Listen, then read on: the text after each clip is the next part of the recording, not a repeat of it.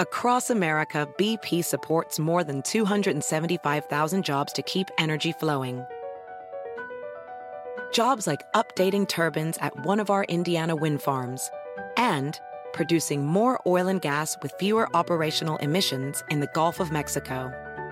It's and, not or. See what doing both means for energy nationwide at bp.com slash investing in America. Want the same expert advice you get from the pros in the store while shopping online at discounttire.com? Meet Treadwell, your personal online tire guide that matches you with the perfect tire for your vehicle. Get your best match in one minute or less with Treadwell by Discount Tire. Pitaya. A casi un mes ya de que iniciaron las giras de las corcholatas de la 4T, la evidencia indica que en su papel de candidatos, Claudia Sheinbaum y Marcelo Ebrard son los punteros. Pero se han estancado en las preferencias, también hay que decirlo. No crecen, tampoco se desploman, con todo y el uso de recursos en asambleas espectaculares por todo el país. Y esto expone varias cosas. Por ejemplo, que las reglas que el propio presidente creó han impedido una verdadera competencia, que sus corcholatas no levantan y que esto puede jugarle en favor a la oposición, porque mientras que en la 4T se atoran, Xochil Gálvez acapara no solo la atención del presidente, sino de toda la prensa.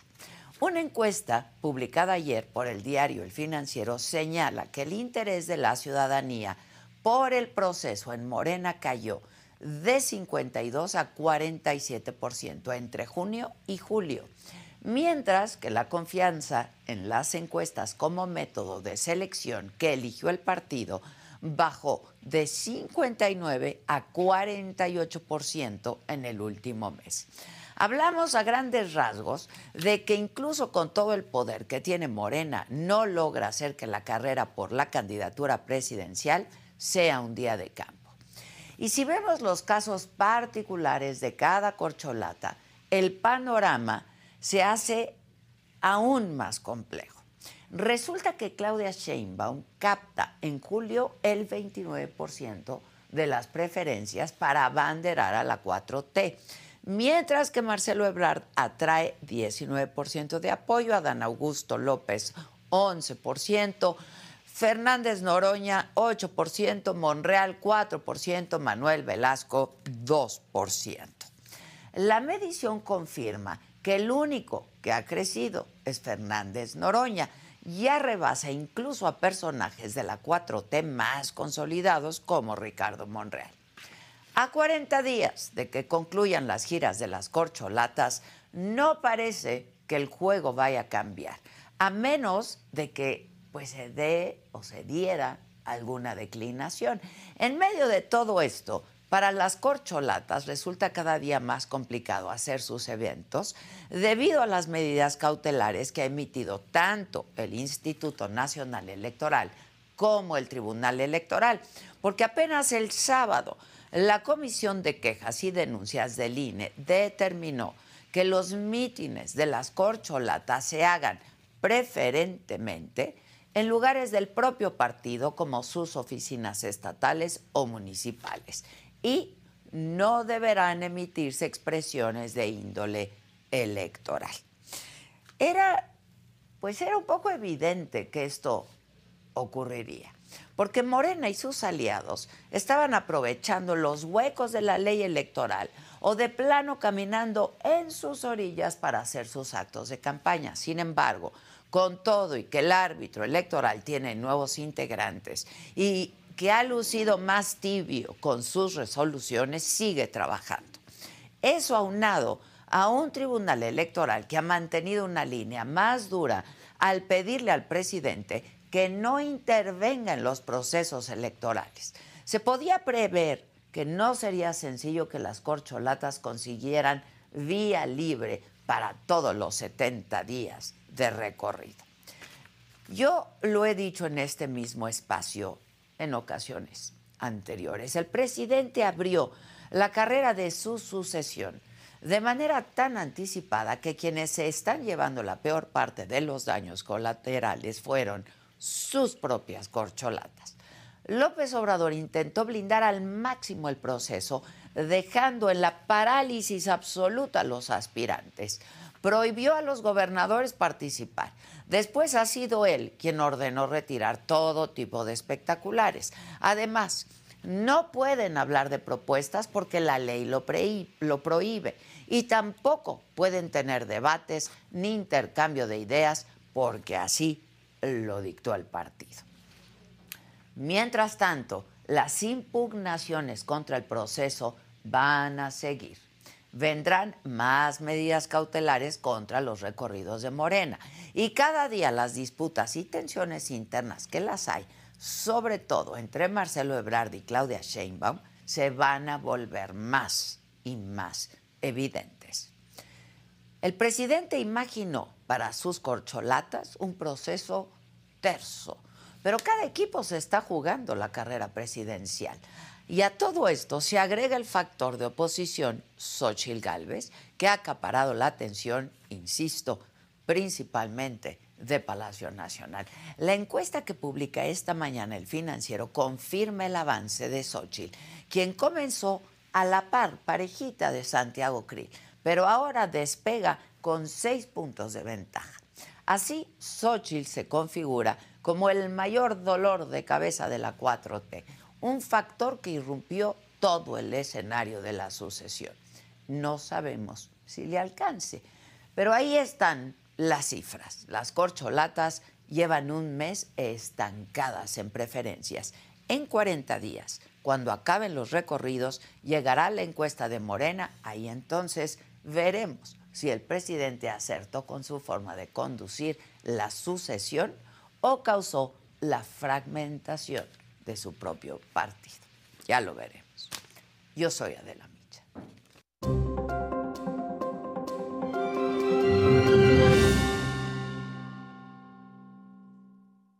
Hola, ¿qué tal? Muy buenos días. Los saludo con muchísimo gusto hoy que es martes, martes 18 de julio. ¿De qué estaremos hablando el día de hoy? Bueno, el INE no pudo entregar la notificación en Palacio Nacional para que el presidente deje de hablar sobre temas electorales. ¿Por qué creen? Bueno, pues porque la oficialía de partes y la consejería jurídica están de vacaciones. Sin embargo, ayer por la tarde el INE publicó el documento en su página de internet, por lo que ya dio como notificado al presidente López Obrador. En información de las corcholatas, Claudia Sheinbaum no tuvo actividades ayer. Hoy va a estar en Cancún. Marcelo Ebrard insistió en que la tecnología es parte fundamental si se quiere alcanzar la seguridad de la gente. Adán Augusto López no tuvo actividades y desde Baja California Sur, Ricardo Monreal aseguró que en caso de perder la encuesta no se va a incorporar al gabinete presidencial. Del lado de la oposición, Xochil Gálvez amplió las denuncias que había presentado ante el INE contra el presidente López Obrador por violar su derecho a la privacidad y el secreto bancario. En otros temas, la oficina en México del Alto Comisionado de Naciones Unidas para los Derechos Humanos condenó los asesinatos del periodista Nelson Matus Peña en Acapulco y del defensor de derechos humanos Ulises Nava Juárez en Aguascalientes, ambos ocurridos el sábado. En información internacional, el presidente de Estados Unidos, Joe Biden, decidió no aplicar sanciones comerciales contra México por las fallas para evitar la extinción de la vaquita marina y detener la pesca ilegal de Totoaba en el Golfo de California. En los otros temas, Lindsay Lohan ya es mamá, Sofía Vergara y Joe Manganiello se divorcian luego de siete años. Ariana Grande y su marido Dalton Gómez también se separan. De todo esto y mucho más estaremos hablando esta mañana aquí en Me lo dijo Adela, así es que no se vayan, que ya comenzamos.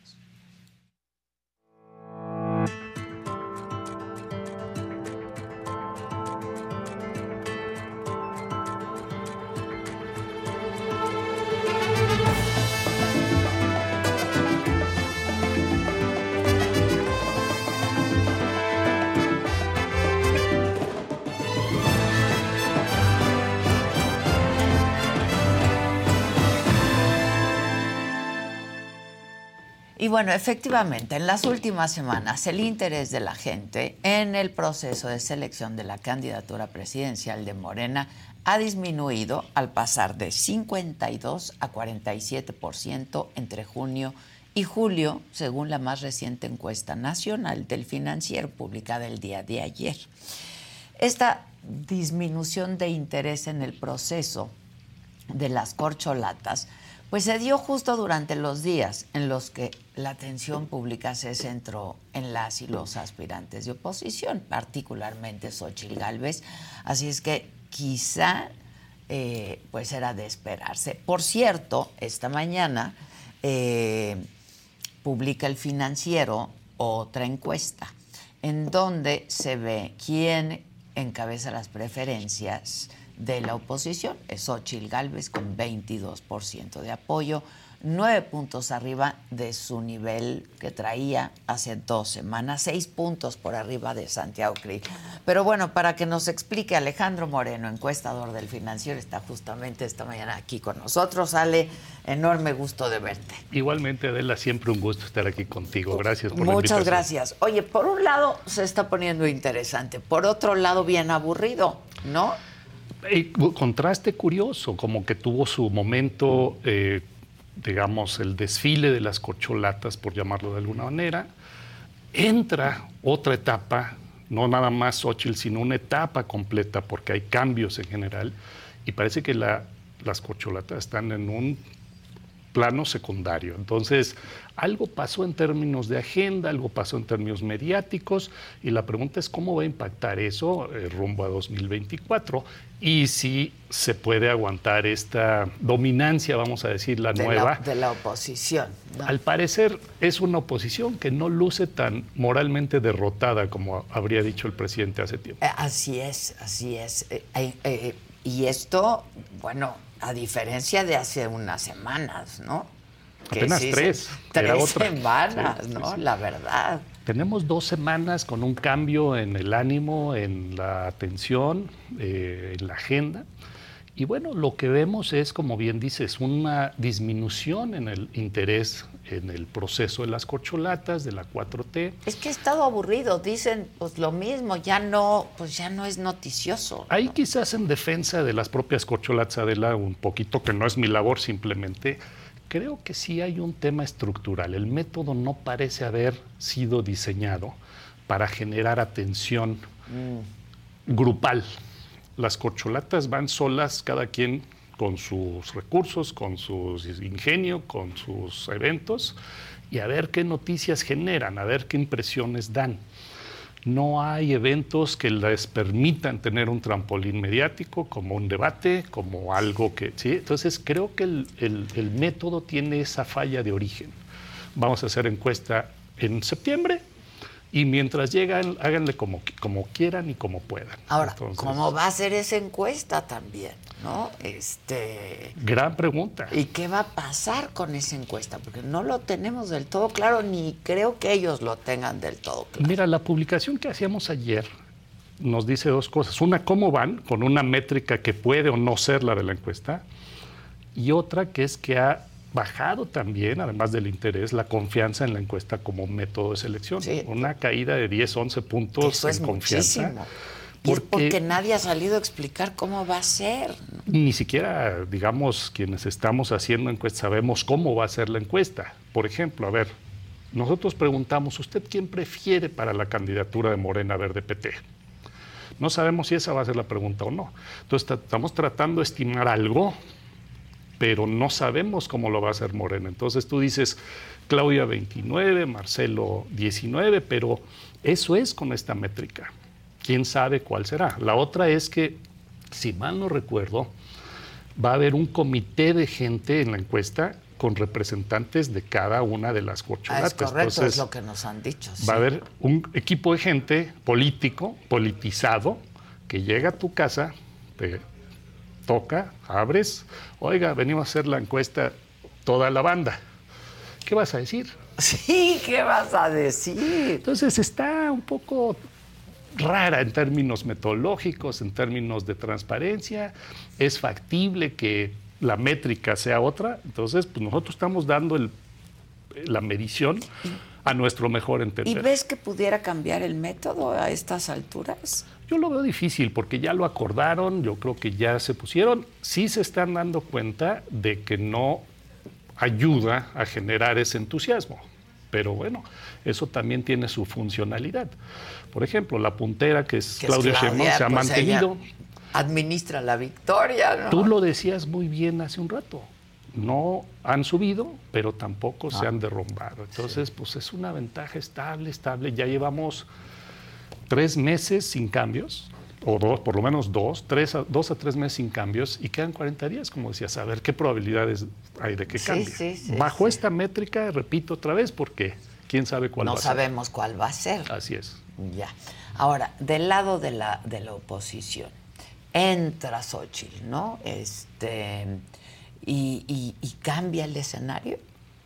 Cambia completamente, me parece. A ver, yo creo que este dicho, y no lo, no lo digo nada más como una especie de soundbite, yo creo que sí cambió la idea de que hay una oposición moralmente derrotada, porque hace apenas tres semanas dabas por hecho que Morena iba a tener un día de campo en el 2024. Me parece que el clima de Hoy opinión... seguimos pensando que va a ganar. Pero que, puede estar competido. Exacto.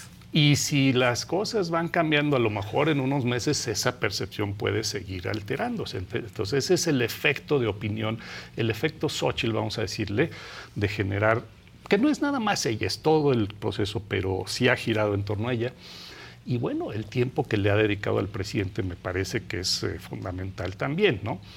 Hay una cosa que hay que recordar, eh, Adela, de la experiencia de 2006. Fox, como presidente, provocó al candidato López Obrador. Sí, sí, sí. Y el momento en el que empieza a bajar en encuestas es cuando el candidato le responde, cuando se enfrasca, cuando responde a esas provocaciones. Lo que estamos viendo ahorita es una Xochitl que está respondiendo a esas provocaciones. Todavía no es candidata, pero digamos que se ha planteado como la favorita. Ya la encuesta que publicamos hoy en el financiero la pone en primer lugar, es decir, en una semana, porque de su entrada a la segunda no pasó nada. Y sube 6, 7 puntos en una semana. Entonces habrá que ver qué sigue. ¿no? Ahora, cambia el escenario la entrada de Xochitl cambia el escenario también eh, del lado de, Morena y aliados? ¿O eso no se ha visto afectado? Mira, no sé si sea pregunta para encuestador, la verdad es que habrá que medirlo. Pero a mí me parece que sí, yo creo que está todo conectado de alguna manera. Eh, si esto dependiera de los líderes partidistas o del propio presidente, vamos a suponer que, que sí, pues hay que ver el tipo de competitividad que tiene cada una de las corcholatas frente al escenario más probable de oposición. Creo que afecta la, ecuación, no quiere decir. Por el otro lado, si esto es exclusivamente y sí es genuinamente definido por una encuesta, que es la gente que participa en esa encuesta con sus defectos y lo ah, que quieras, lo que hay que entender es cómo esa gente que va a ser encuestada, que es una muestra del electorado en su conjunto, pues está también viendo esta situación. ¿Qué competitividad le ven a cada una de las corcholatas? Frente a lo que se ve Frente a lo que se ve acá.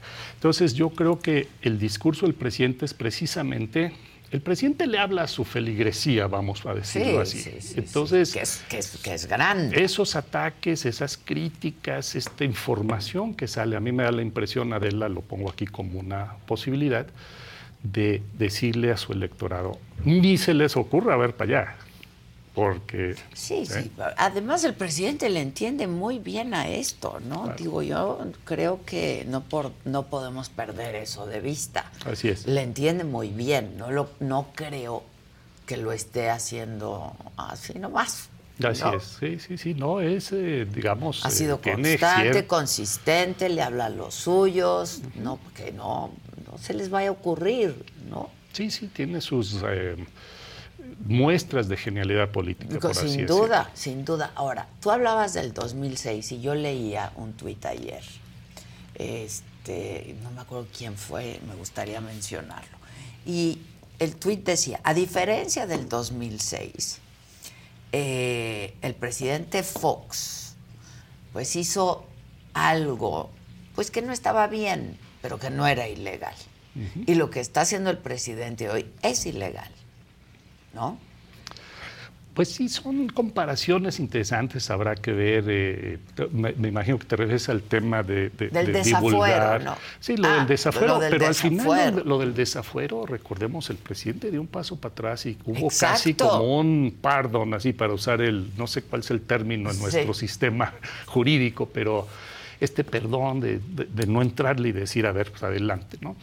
Creo que se mostró y en retrospectiva la lectura hacia atrás sería pues mira, parece que el costo político de verse intolerante o antidemocrático de... Era mucho más grande. Ser no permisivos con la oposición era más alto, ¿no? Que tolerarlos. Exacto.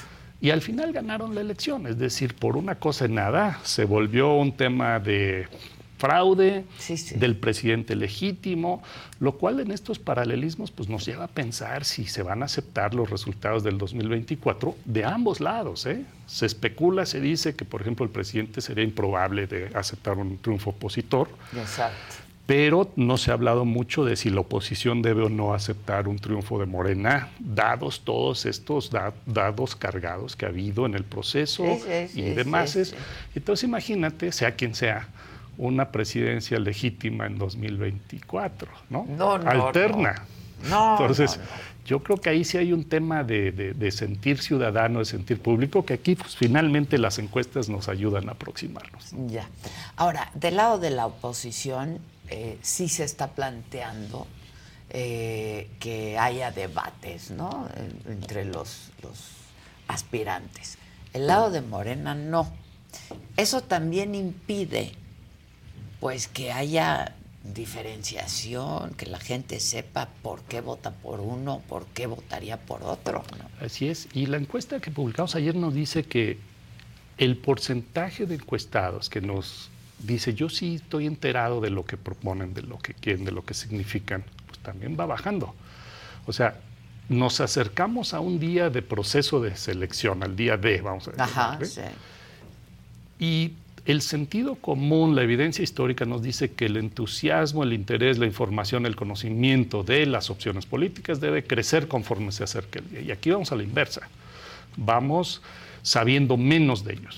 Según la encuesta, no estoy diciendo yo, tú, ¿no? Pero el electorado en general sabe menos, está menos entusiasmado con el proceso y eso de nuevo... No está animando. Te planteo la posibilidad de que más que ser las corcholatas en sí mismas es el, el método. El método, el método la prohibición de debates, pues parece que fue un error se entiende porque no quieres dejar ver averías en la 4T. La 4T tiene que lucir sólida, sin fugas, sin diferencias. Pero se están dando con todo, con todo unos contra otros. Hay cierto desacuerdo y, y, me parece que ahí, por ejemplo, hubo un momento en el que Claudia Sheinbaum sí se pasó en su respuesta cuando le preguntaron del plan Ángel de Brad. Sí, sí. Dijo, no, no voy a opinar, pero creo que no es todo. Y entonces ahí empieza, y hay un golpecito por debajo de la mesa que no crece, pero que...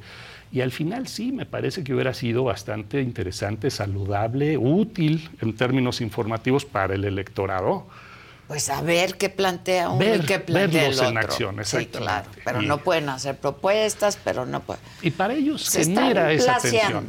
Así es. Pero placeando autónomamente, cada quien por su lado, sin un trampolín común que les ayude a generar emoción ciudadana, pública, que digan, wow, qué bueno estuvo el, debate, me gustó más este, contrasté más allá. Sí, claro. Que finalmente pues es parte del juego democrático, la deliberación, el contraste, la pluralidad. Dentro del bloque de la 4T, pues no todos piensan igual.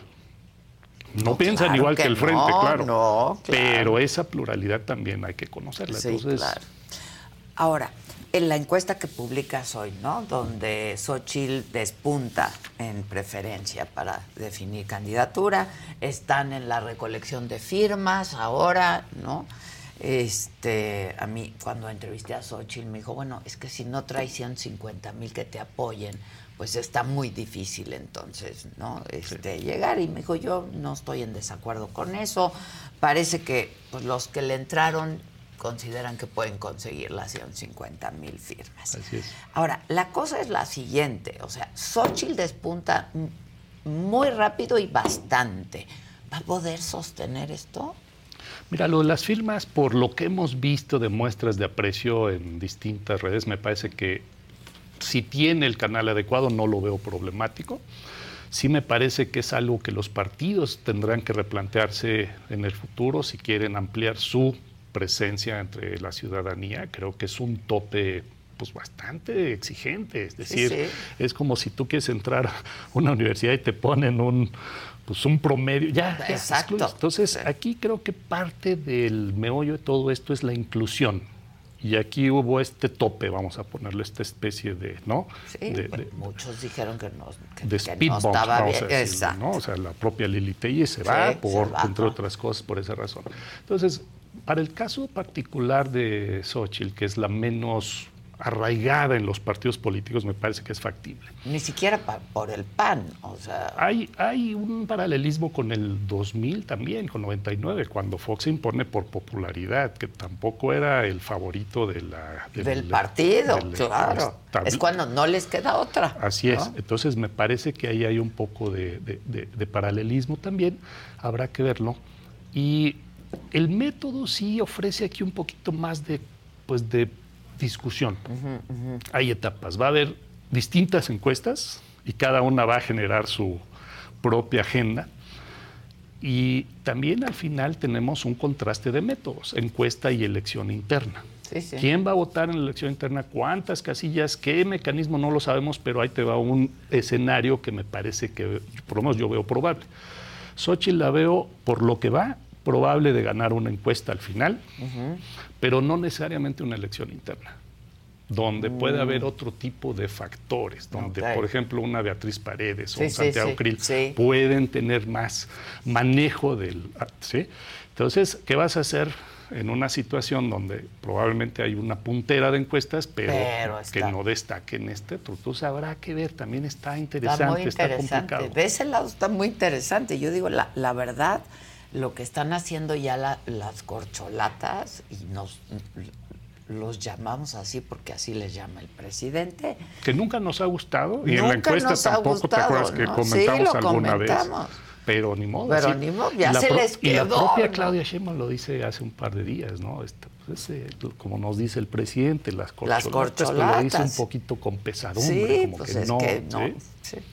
Este, ha estado aburrido, no han fijado agenda, no han dado nota, ¿no? Esa es la verdad de las cosas. Algunas notas, y podríamos pues decir, si me permites, negativas también, algunas. Sí, algunas Entonces, sí, de nuevo, perdona que insista, pero creo que el método no ayudó. No ayudó. O sea, no, no hay que atribuirles todas las corcholatas. No, no, no, este, El método no ayuda, no pueden hacer nada. Hacen mucho, pero no hacen nada. Así es. Este, Ahora, déjame, déjame hacerte este, este planteamiento. ¿Qué hay una guerra de encuestas, ¿no? Y cada, cada corcholata trae sus propias encuestas. Este, y hay una guerra de encuestas y publican la que les conviene a cada uno o filtran la que les conviene a cada uno. Esto de la guerra de encuestas, ¿sirve Across America, BP supports more than 275,000 jobs to keep energy flowing. Jobs like updating turbines at one of our Indiana wind farms and producing more oil and gas with fewer operational emissions in the Gulf of Mexico. It's and, not or. See what doing both means for energy nationwide at bp.com slash investing in America. Así suena tu tía cuando le dices que te vas a casar. Y que va a ser la madrina. Y la encargada de comprar el pastel de la boda. Y cuando le dicen que si compra el pastel de 15 pisos, le regala los muñequitos. Y cuando se da cuenta de que pagar más por algo que no necesita, no es un buen deal. Pero no te preocupes porque no todos los deals son malos.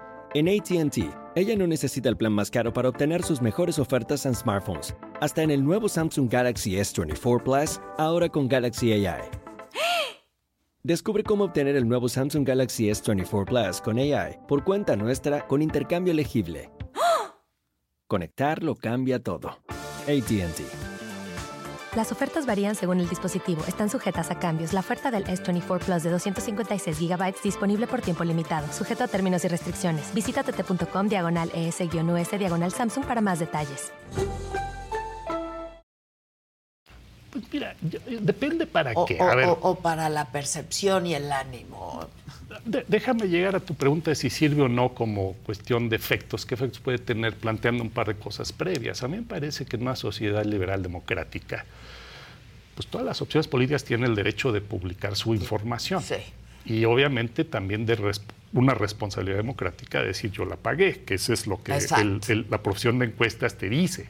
Si sale una encuesta que dice Adán Augusto va arriba, pues a lo mejor decirnos quién, la paga y qué vínculos tiene, y eso se vale, eso es transparencia. Entonces, yo realmente no me aflige mucho que haya esta competencia de datos, porque además es parte de la democracia.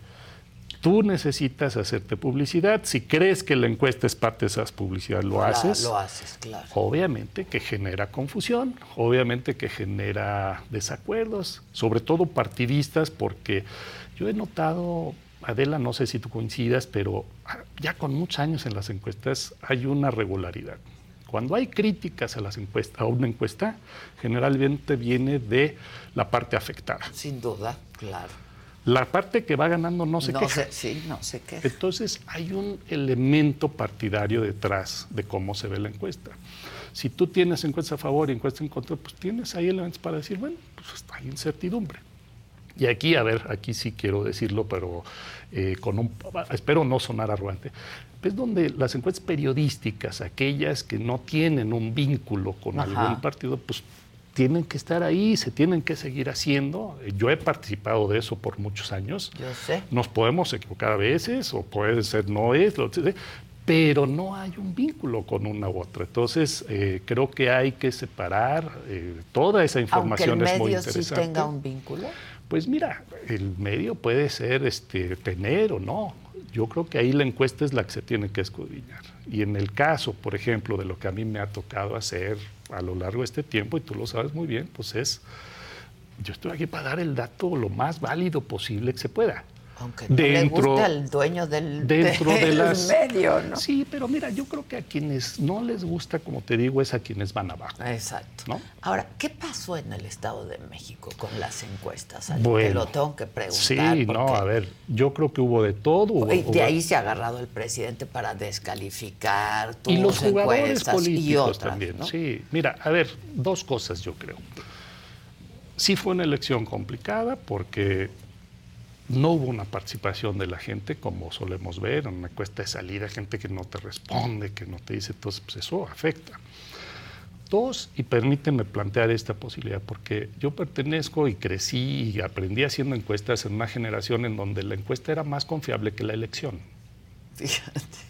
¿Te acuerdas? Pues claro, pues tanta trampa en la elección. En los años 80 la encuesta era para decir, a ver, esto es más cercano a lo, al dato oficial. Sí, sí, sí, sí.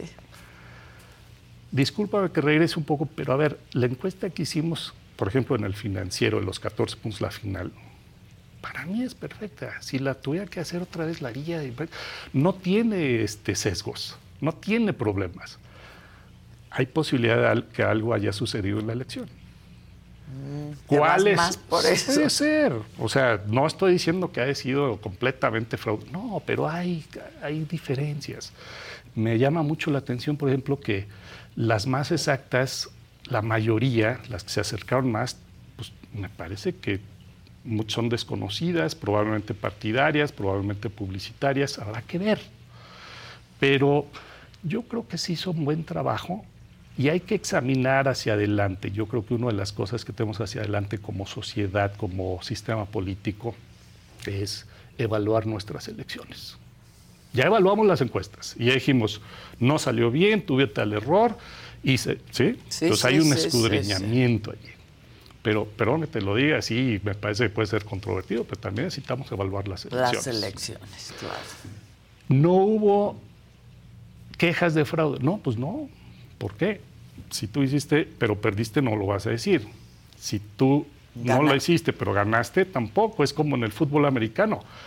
Haces touchdown, pero te cae un pañuelo amarillo a tu favor, lo declinas porque ya hiciste touchdown. Sí, sí, ¿Para qué te metes? Claro, claro, claro. ¿Quiere decir eso que fue completamente íntegra? Pues, no lo sé. Lo dejo como una pregunta. Pero el tema es, evaluemos encuestas, evaluemos elecciones, evaluemos críticas a las encuestas. Y te lo digo, yo creo que hicimos una muy buena encuesta. Tú, por supuesto, que hiciste una revisión una vez pasada la elección, ¿no? Sí, sí, sí. Y este además publicamos la evaluación, ha sido costumbre mía, ¿no? Nos vaya como nos vaya, decir, así salimos, ¿no? Sí, sí, sí. Lo curioso es que sí hay una, como bien dices, una narrativa de a ver, estos no salieron bien, entonces hay que eliminarlos de cualquier otra cosa porque no salieron bien. Palacio Nacional pues mira, Esto es como los torneos deportivos, a ver, incluso el más ganador, no quiero decir que nosotros somos los traemos un historial, pero incluso Djokovic te pierde Wimbledon de vez en cuando. Pues apenas. ¿Sí me explicó? a ver, no me estoy. No, no, a ver, proporciones. Pero entiendo, entiendo. Pero a veces te toca salir bien, a veces no, pero ahí estás. Y, y, creo que las encuestas, Adela, y tú lo has mostrado aquí, ese aspecto de la exactitud es muy importante para su credibilidad. Pero tiene muchos otros aspectos. Te dice, a ver, ¿qué es, eh, ¿cuál es el escenario más probable? El escenario más probable es que ganara Delfina Gómez. Sí, sí, sí. No hubo una sola encuesta, curiosamente, ni siquiera publicitaria, que decía que iba a ganar Alejandra del Moral. Entonces hubo consenso de encuestas en el Estado de México. En Coahuila, las encuestas les fue peor en términos de exactitud. Nadie habla de Coahuila. Lo fuerte fue el Estado de México. Entonces, de nuevo, a mí me parece que muchas de esas críticas, de esas opiniones sobre la encuesta, vienen de, pues, de quien no salió favorecido por ellas. Ya, pero tú, eh, al paso del tiempo y pasada la elección y pasada la revisión, dices, hice un buen trabajo. Yo creo que sí, porque además tuvimos otra vez para regresar a Coahuila. En Estado de México se sobreestimó a Morena.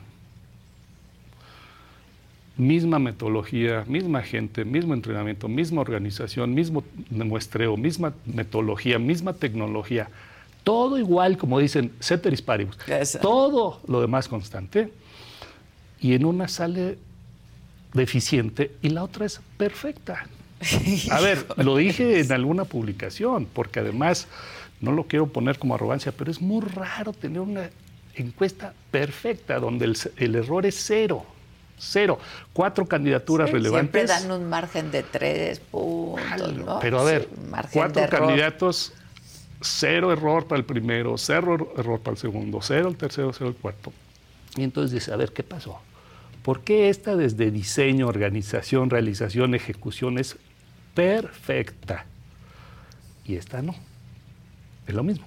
Sospechoso. Yo sospecho que algo tenemos que ver también en la elección. Ya. Y no estoy rehuyendo la responsabilidad que el público que nos lee, que nos sigue, no estoy diciendo la sociedad en su conjunto, porque tenemos, ¿sí? Tenemos que ser lo más exactos, lo más responsables con ese dato. Tú siempre te has caracterizado por eso, ¿no? Hacer encuestas con mucha seriedad. Este, Gracias. Y muy, muy apegadas luego a los resultados, la verdad, ¿no? Este, pues mira, ahí lo dejo. Yo creo que hay que evaluar elecciones también. ¿eh? No, sobre todo. Este, sobre todo hay que evaluar elecciones. Eh, Movimiento Ciudadano, ¿qué, estás haciendo? ¿Estás haciendo algo con Movimiento Ciudadano? Pues mira, lo tenemos como parte, obviamente, de las opciones políticas, tiene su apoyo. No hemos ahorita últimamente publicado el general, vamos como que en una publicación metíamos todo, apenas ahorita ya separamos corcholatas, separamos eh, el frente y creo que sí se viene, habrá que este, tenerlo listo cómo van rumbo al 2024. Y ahí me parece que viene Movimiento Ciudadano, sus personajes también los hemos medido. Yo creo que es un caso muy interesante porque también su potencial electoral va a depender de cómo el electorado perciba todo esto. Yo creo que antes de Sochi el Movimiento Ciudadano pudo haber sido más fuerte. Tengo la impresión de que ahorita ese electorado antipriista o antipanista que no quiere, lo va a pensar dos veces. Entonces creo que esa es una oportunidad.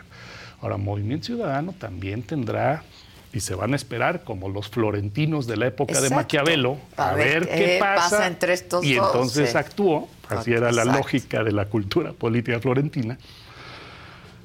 Y habrá que ver, o sea, igual nos sorprendemos. Ahorita ponemos en los careos a Samuel García, no le va muy bien, lo que hemos Le va mejor a Colosio, ¿no? Eh, un poquito le iba mejor, pero fíjate que Colosio en las encuestas que traíamos ha bajado muchísimo, mm. o sea, 10 puntos en los últimos meses y como que salió y no queda claro que esa sea la opción o Alfaro. Pues pero Alfaro ya se bajó. Se ven que se ve que están abiertos. Entonces, este vamos a especular un poquito. Eso va a estar interesante. Vamos a especular para, para, hacer posibles careos hipotéticos, como les llamamos. Imagínate que Ebrard no gana y sí le ofrecen. ¿Qué pasa?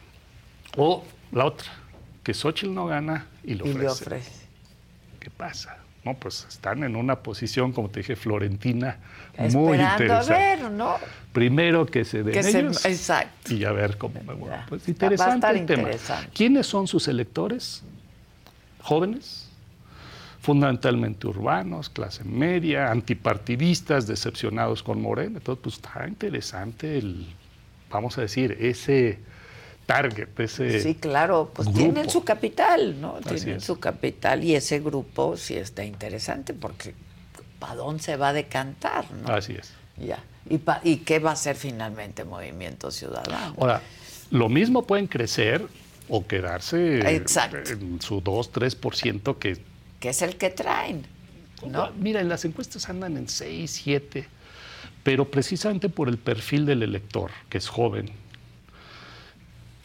Se ve en las encuestas, pero en las urnas no pesan lo mismo. Esa es otra cosa regresando al Estado de México. Que no salieron a votar que los en el Estado de México salieron a votar mucha persona mayor, mucho de sí, Pero y entonces no los jóvenes. participaban y en la propia encuesta era más probable que ese perfil te contestara y que se sobreestimara, ¿no? Ajá, ajá. hablando de la propia metodología ya no de la elección. Y entonces es un tema de movilización para Movimiento Ciudadano. ¿Cómo hacer para que ese electorado un poquito menos participativo, por no decir apático, porque no necesariamente lo es, pero sí menos participativo, se engancha, se involucra, hace la diferencia y creo que ah, le están apostando a eso, igual que las corcholatas. A Monreal lo vemos en eventos con jóvenes, ah, cometiendo uno que otro error, pero pues ahí están, esa es la apuesta. Sí, sí, sí. Este, y raro que en el Estado de México no saliera, o sea, no, Alejandra del Moral siendo joven no emocionara a los jóvenes para salir a votar. Sí, yo creo que hubo algo de emoción, pero de nuevo, me parece que la elección del Estado de México tenía un tema histórico ya de rechazo al PRI, de abrir la puerta. Sí, la tenía muy difícil. Creo que había lo que en su momento yo pensé que era como una especie de todavía tsunami del 18 de esto que... Sí. ¿No? Y que una candidatura como la de Alejandra del Moral, por más bloque opositor que lo vemos, no, en, el Estado de México no era oposición, pero me parece que era armar un dique contra un remanente del tsunami. Y era muy, difícil. Yo creo que eh, se hizo una campaña como se tenía que hacer pero era muy difícil. Este, sí, la tenía muy difícil. Bueno, pues ahora está bastante interesante, ¿no? Y, y, en el caso, Adela, de que hubiera ganado por poquito, que había muy poca probabilidad, pero yo creo que el tema de la argumentación de fraude hubiera sido también muy fuerte. Brutal. Ahí sí, para que veas, hubiera habido un escrutinio mucho más y hubiera habido un voto por voto, ah, casilla por sin casilla. Duda. Sí, claro. Sí, pero ahorita como se anotó el touchdown, pues, pues ya. declino el... Exacto, exacto. Este, ¿Cuándo publicas otra vez y en qué estás pues mira, estamos tratando de publicar lo más seguido posible ahorita. Creo que amerita por lo menos en este mes. Eh, en la encuesta de hoy del financiero tenemos encuesta semanal para el frente. Ok. 2 de julio, que fue la que empezamos, así va. 8 de julio, 15 de julio. Vamos a ver si podemos sostener ese este, ritmo, pero, pero nada más para quienes están siguiendo nuestras encuestas, quienes están viendo, pues ahorita hemos ido semanal. Semanal. Este, ¿Y ya levantaron para la publicación? ¿Cuándo fue el último levantamiento? Esta de hoy se, hizo este fin de semana. O sea, estamos a tres días, dos días de que se hizo. Y estamos en la medida de lo posible, pues haciéndola lo más, con la mayor frecuencia posible. ¿no? ¿Qué nos falta? Pues es lo que te decía. ¿Cómo le iría Xochitl contra Claudia?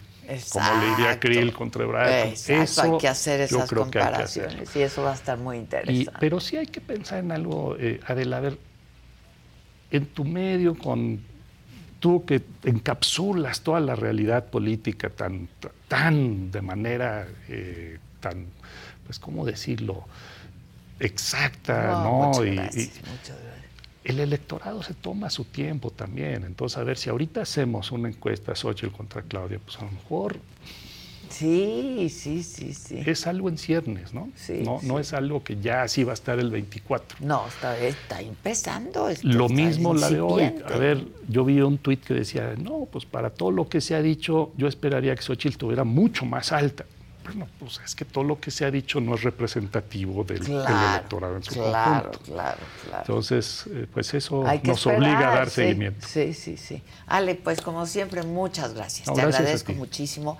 Y yo quiero invitarte, por supuesto, e invitarlos a todos a que esta noche vean una entrevista que hace unos días le hice a Dan Augusto, justamente. Ya entrevisté a Marcelo, ya entrevisté Adán Augusto, entrevisté por supuesto a Monreal, me falta Claudia, espero que pronto me dé una entrevista. Y con Adán Augusto hablamos justamente de las encuestas. Y él dice que nunca publica sus encuestas, que él paga sus encuestas y que no las publica. Eh, ¿Por qué no las publica? Porque a lo mejor, bueno, pues tiene su estrategia, ¿no? Entre otras cosas. Y él sí habla de fuego amigo, ¿eh? Y, habla de cosas que están pasando ahí adentro de Morena. Está bastante interesante, así es que los invito a que la vean esta noche en este mismo canal, 7 de la noche, solo con Adela, Adán Augusto. Y a ti, como siempre, Ale, muchísimas gracias. Muchas gracias. Gracias, Ale.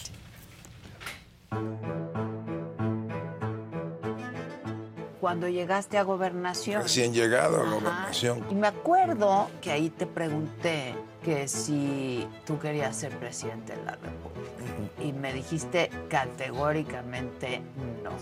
¿En qué momento sí quisiste, Adán? Bueno, yo en aquella ocasión te dije que no, porque... Es una legítima aspiración. Cuando te toca eh, ayudar al presidente y a un presidente como Andrés Manuel López Obrador, pues no puedes andarte distrayendo. ¿Cuál es el escenario tuyo en realidad? Pues esas encuestas que se publican, se publican a contentillo para mantener el ánimo arriba de quien las paga. Traes un pleito con los medios, ¿por qué? Yo no tengo ningún pleito con nadie. Con Televisa. Pero tampoco voy a permitir que intenten seguir siendo los dueños de la verdad absoluta y los dueños del país. Adán Augusto, ¿podría regresar? Ah, sí, la escuché. Pues fíjate que eso también. A ver. Porque en esto nada es gratuito. Es parte de una estrategia de guerra social. ¿Juego amigo, Adán? Yo no sé y no me voy a detener en esto. Todo es una estrategia perversa con un objetivo. ¿Qué es? Que te lo digan ellos o ellas.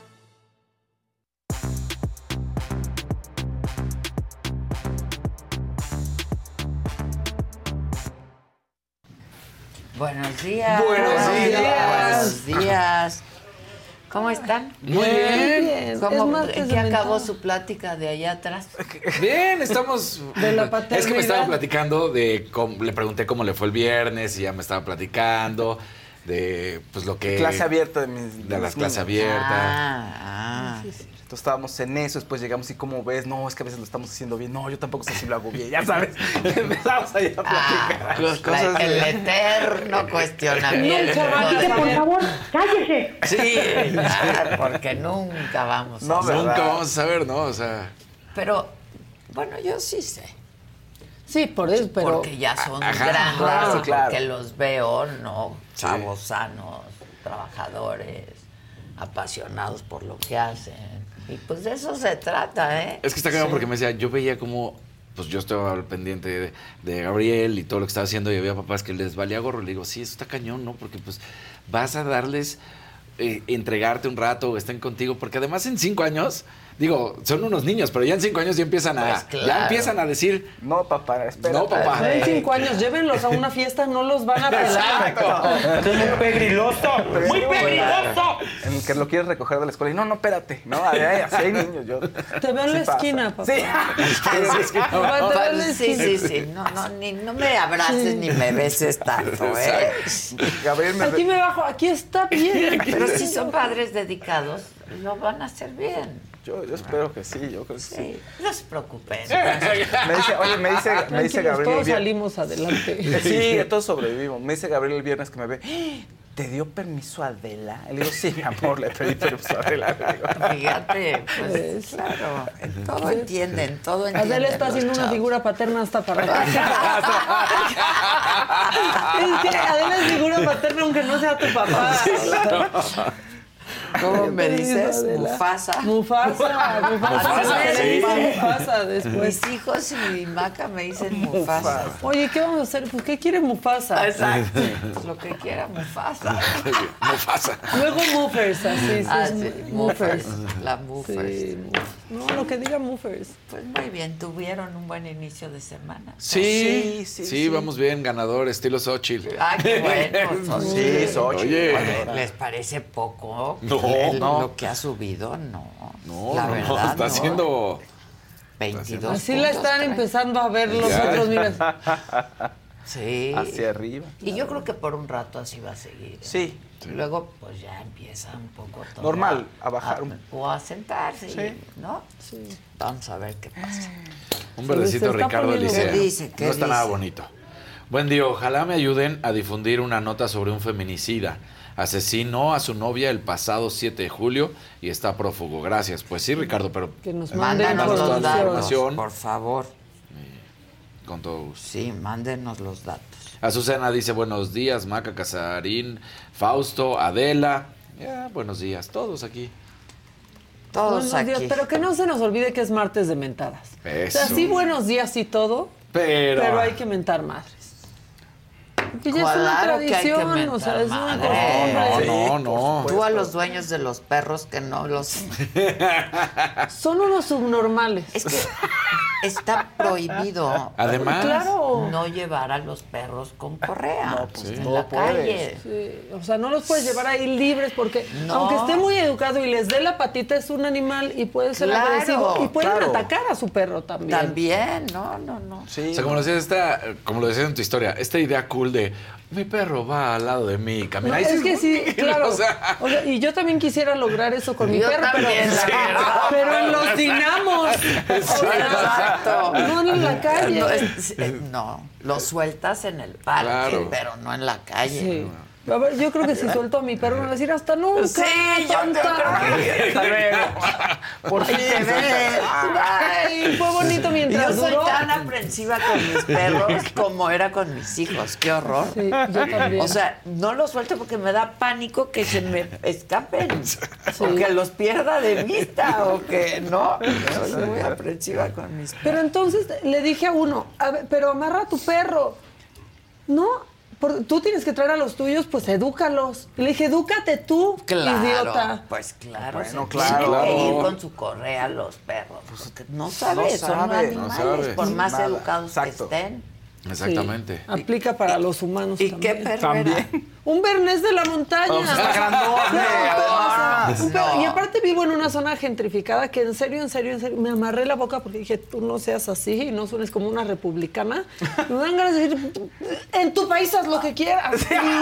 pero en su... No, y una se amarra porque no quiere ser esa persona, pero respeten las reglas. sí. Y no sé de dónde y que era. en su país haga lo que quiera. Pero no sé de dónde era, pero en Estados Unidos. No los era de Estados Unidos. tienen que ir con, Con correa. correa, Es más, claro. Depende de qué Colombia. raza, porque acuérdate que hay ciertos perros que tienen que traer bozal, aunque... Aunque, claro. Claro. ¿Sí? Sí, no. Sí, que, Sí, y allá sí. nada de que, ay, es que mira, Lupercio, mi perro, tiene que ir con voz. Les voy a soltar a Lupercio Sí, la broma. a Lupercio. Con todo. Todos que van caminando responsable. muy hipsters. De mi perro viene a mí, lo dejo ir. Si regresa a mí, era mío. Si no, nunca lo fue. Fue- ay, Les no. voy a soltar a Lupercio. Exacto. Pero me haces ser responsable. Tú sabes cómo es Lupercio. No, Lupercio no puede salir sin bozal. Y es bien lindo y es bien manso, pero su naturaleza es su naturaleza. Claro. En casa de Adela solo hay alguien que da más miedo que Adela. Y es Lupercio. Pero sea, sabe que soy la jefa de la casa. Pero todo, todo el mundo. Un día salí y Lupercio estaba en el garage. Y nomás sentí en la Sí, puerta. Dije, sí. no, Dios mío, Dios mío. Sí, sí, con Lupercio nadie, Nadie se se mete. Nadie se mete. Y, y si está Lupercio con nosotros, ¿quién contra nosotros? Exacto. Exacto. Lupercio. Bueno, venga. La que sigue, por favor. Ah, venga, venga. Uy, ¿Dónde están?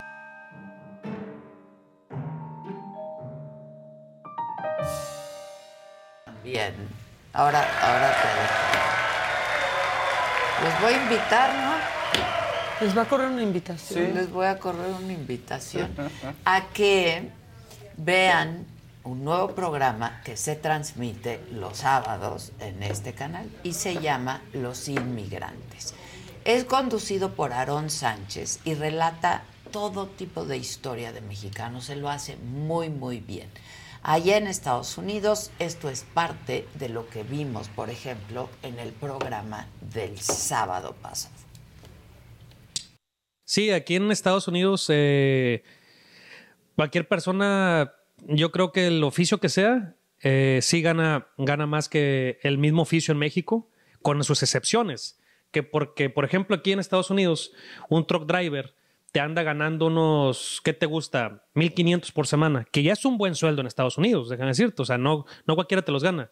Y yo de troquero en México ganaba lo mismo, Ok, pero aquí un truck driver siendo chofer para alguien. siendo chofer. Sí. ¿Y allá en México? Allá en México, dependiendo. Es que yo, por ejemplo, yo te puedo hablar de lo que yo ganaba. Ok. Yo nunca te voy a poder decir este, sueldos de otro tipo de categorías porque yo no los conozco, porque yo no estuve en muchas categorías.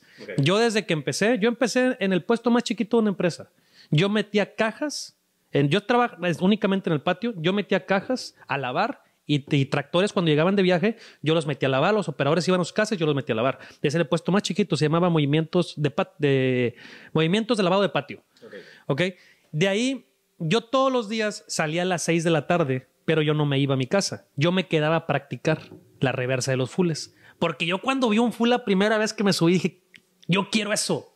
O sea, fue para mí algo impresionante. ¿Cómo es posible que alguien maneje algo del tamaño de un tren? O sea, me volaba la cabeza la simple idea. Hubo un tiempo, ¿no? Como para que los camioneros los traían, pero, pero asoleados. No, no, no, no, está bien complicado la neta. A mí, a mí me tocó esa época en, en Reynosa. Este, me han tocado épocas bien complicadas de, de inseguridad ahí. Ok.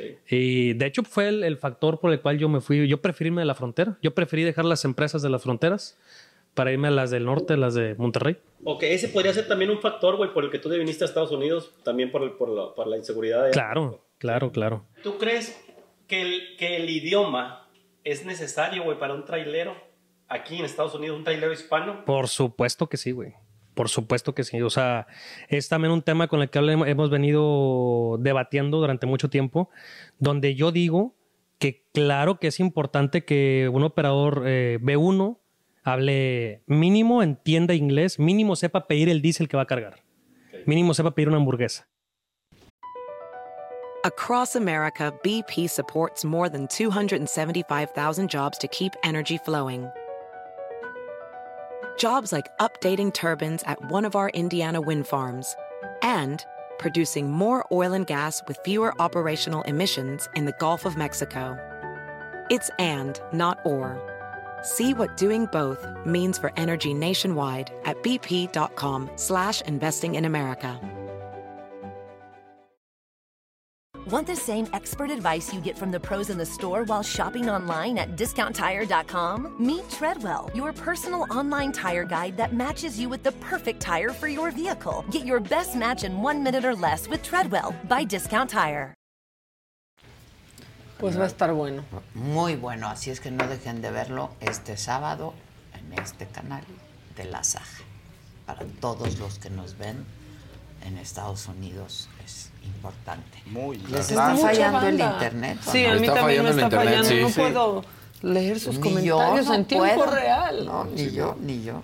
hay que compartirnos internet de nuestros celulares. Chequen, ¿no? Pareces Marilyn, Monroe, dicen por aquí. Ay, sí. No, te ves súper Happy guapa. birthday, me Mr. encantó President. ese, que ese look sazo, ¿Qué, qué es puro de colorado? Pura de colorada y luego un matiz para que Sí, no quede sí, tan claro, amarillo. claro.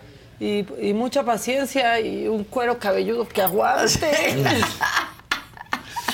y ya con eso. Pero se te ve bien padre. ¿Por qué está tan baja la banda hoy? Desde ¿Quién ayer sabe? también en No la sé noche si en redes ha estado bajo. Pero ha estado su raro internet. porque a- a- hace rato mostraba una cantidad y ahorita volvió a mostrar otra, entonces anda. Es que quizás puede ser hasta nuestro internet. Ajá. Sí, ya me estoy compartiendo Internet este, de. internet mi- dice sí. Rafael, no, dice Gloria Carmona, mamaquita. ¿Qué tal se te quedó el mamaquita? Ya quedó. Con ese top y ese hermoso look tan claro de cabello. te- ah, es, es esa. Es esa, es la de. Sí. O sea, yo Bueno, sí les no la agradezco eso, digo, se ve bien, pero eso de que Miley. Muy bien. Bueno, venga, Maca. Bueno, vámonos con lo macabrón. Hay oportunistas, ya hemos visto. O sea, todo el Team Infierno se está colgando de Wendy. Sí. ¿No? Sí. Marcelo se está colgando de Wendy. El Fobiste dijo, no, pues yo también me voy a colgar de Wendy. Por favor, pongan la imagen No, ya. que subió el Fobiste. Ay, no. Resulta y resalta que, por cierto, ya lo registró Wendy, este, que ahora es más fácil adquirir casa en el Fobiste y sin morir en el intento. ¿Pueden? Están en una laguna legal por ser una caricatura, porque no es una campaña No debería, publicitaria. Pues es su imagen. imagen, Pero es su imagen, imagen, claro, ¿no? es su imagen. Y la otra está encerrada. Encerrada, pero yo creo que, a ver, tiene su representante afuera. Yo creo ¿No que habrá cerrado él? no, no lo sé. O bueno, si no, qué pasada, ¿no? O Sí, sea, no qué pasados de así. lanza. Pues yo no creo, ¿no? Que puedan estar y utilizando. o sea, él resulta y Aunque igual piensan que sí, ¿no? Pues digo, dicen aquí se puede todo. Y si no le sacamos sus declaraciones, así de que Exacto. Wendy debe impuestos. No, no sé, pero ahí se los dejo a su consideración. Y hay cosas que, que la vida nos regala a veces, de verdad, cosas increíbles. Por esto uno paga el internet, por esto uno vive. Y el diputado Javier Borrego no está tan feliz con esto, pero nos ha regalado un gran momento, porque saben que son ellos los que siempre nos dejan en calzones. Y es justo que ahora sea al revés. Se quedó en calzones.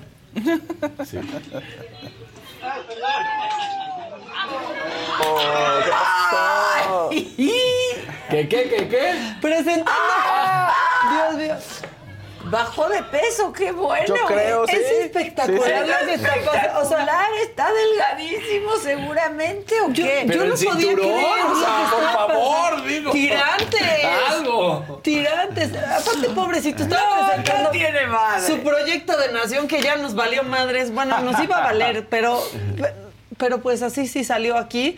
Este, lo que dicen, lo que ha trascendido es que al diputado lo operaron de la columna y ha perdido peso. Ah. Lo que no explica es que también perdió el cinturón. Sí, no, pues, o sea, pues, Sí, aunque sea lo más así, ya Pero además, desfajado. un paliacate, Claro, sí. paliacate nos amarra y se ve cool. y- Eh, Ya, algo. Les juro que aparte yo así, a primera impresión dije, ¿qué hace Javier Duarte? Sí, se no, parece. o sea, Sí ¿qué se está parece, diciendo? Pero no, bueno, este, si nos han dejado siempre en calzones, Lo bueno es que había Es- poca gente. es no, Sí. y ni poniendo No, atención. o sea, La de ahí, la de ahí señora- levanta la cara, de repente hay que traer los pantalones abajo y dice, ¡ay! La señora en el celular y cuando vuelve a poner atención ve a un señor en calzones, un viejo en calzones. Bueno, pues ahí está. Ha perdido peso, esa es la buena noticia para él. La mala noticia es que pues ahora todos conocemos sus calzones, lo- los usa de manga larga, ya sabemos. Exacto. Un Bueno, amarillito, nada más ¿qué así, dice? de ¿Así Ina nomás? Nelly. Así nada más, bien, por el gusto. Este, pues el presidente anda con todos los trucos, como Wendy Guevara. Este, ahora sí que AMLO y todos los trucos para no recibir su notificación, ya lo saben, ya, ya lo vieron, pero quiero que vean esta, pues en Zoom, esta línea que publicó el INE pues ¿por qué? El pretexto que le dieron por no recibir esa notificación, ¿no? ¿Qué tal? No, ya estamos de vacaciones, güerito. La oficialía. Pero aparte lo mejor es la transcripción. No, señor, ya no le puedo dar acceso ya que por el periodo vacacional no se encuentra nadie laborando en todo Palacio Nacional. En todo Palacio Nacional. Y entonces lo que dicen ahí es que se comunicaron vía telefónica con Edgar Aguirre que es abogado de la Consejería Jurídica, y se le comentó de esta diligencia de la notificación y le dijo, pues sí, sí entiendo, pero nosotros estamos de vacaciones y aún así, y, aún si van, no los van a dejar ingresar al palacio. No, no, y entonces el presidente, pues sí, te digo, AMLO y todos los trucos. No nos han notificado. ¿Y qué creen? Que se cambie de casa. ¿Y qué creen? Porque además si te dicen todo Palacio no hay nadie. ¿no? Y yo llevo mañanera, pues ¿dónde? ¿Qué uvas? ¿Cómo? Que toquen el timbre y salga Betty. Sí. No, ahorita no está el señor. Dice el señor que no está. Dice el señor que ahorita Retrata perfecto al chilango Trácala, ¿eh? No, no, no, mira, me voy ahorita para que no me pueda notificar. No, no, no, ponle placas de eh, Morelos para no pagar. Retrata de cuerpo entero al chilango. Eh, Andrés Manuel, no, no, no, no, está. ¿Quién, es, Andrés Manuel, no es Manuel Andrés. Sí, es Manuel Que es Manuel Andrés, por cierto. Que sí. Pero como sería malo, malo, pues lo quitaron. Eso desde y pues siempre. Sí, desde siempre. Y, pues sí. Pues sí. Bueno, este. Un azulito de Sara y Jam. Nada más así también. Hoy andan nada más. bien. Muchas gracias. Pasen a dejar sus dineritas. Sí, dejen su dinerito y aquí vendamos madres. Dejen su propinita y retírense lentamente. Nosotros aquí hacemos la chamba. Noroña, Noroña, este, pues dice que tiene la solución para la pobreza. Está bien ardido, están bien ardidos todos con Xochitl. Pues si no les importa y si no puede ganar, ¿por qué pues se ponen así? La, queso. Ahora sí que soporta panzona. Bueno, a ver, pongan lo que puso Noroña. Ahí está. Ya tengo la solución para que el país salga de pobre. Hay que poner a todo el mundo a vender gelatinas y tamales. Obviamente, haciendo referencia pues a Xochitl Galvez. Pero ¿qué no sabe este señor? Que vivimos en un país en donde a veces cuesta hasta cinco generaciones, si es que salir de la pobreza. ¿Por qué? Por el sistema asqueroso que han creado él y sus secuaces. Sí, además que ni se hagan porque llevan estoy mucho dando mucho mérito, ¿eh? pero pero ¿qué no sabe la situación de México? ¿eh? Debería ser un triunfo que alguien que nace en una situación de pobreza pueda salir adelante, porque ¿qué creen? La verdad es que casi no pasa y por eso piensan que es mentira. Pero pues a veces sí pasa. Ahí pues bien, es como hasta él, ¿no? Que, luego lo ven viajar y se molesta. Mezquindad. Qué mezquindad, esa es la palabra. Qué mezquindad. De todos los que están defendiendo. En Estados Unidos, por ejemplo, pues se aplaude el éxito. Claro. ¿no? Porque además te inspira, porque además, o sea, no lo andas regateando, qué mezquindad. No, aquí es como de, veras. Sí, como eso. Aquí es como, ay, ¿a poco de vender gelatinas? Están, lo hacen están a punto de decir que son Photoshop esas fotos, las de la infancia. No, ya, ya, están a ganada Si ya le andan sacando a Xochitl que si entonces sus abuelos, que ya, ya, en serio, concéntrense en lo suyo, porque bastante mal van, van para el perro. Van para el perro. Digo, Digo, ya quisiera la oposición ir como va Claudio. Pero, pero, ya quisiera Noroña ir como va Xochitl. También, también. Ah, unas por otras. Unas por otras. Oigan, quien está viviendo un difícil momento, de verdad, es Santiago Krill. ¿Qué le pasa? Está siendo víctima de discriminación a la inversa. Oh. Pobrecito, todo por tener los ojos azules. No, ya está como de la Madrid con que es güerito. ya. Sí, sí, el güerito, no. Bien obtusos, échalo. Ya han hecho muchas campañas en mi contra de muchos tipos. Eh, en las mañaneras he sido objeto de infundios, he sido objeto de ataques, no solamente a mí, a mi familia, a mi origen al color de mi piel, al color de mis ojos, porque es una discriminación inversa la que él hace, eh, porque aquí no todos somos iguales. El pueblo es de él, y los demás ni a pueblo llegamos. Entonces es un hombre que tiene eh, ese vicio eh, de perversidad. De un blanco privilegiado. No, no, Quiso ser walk. no, no, no.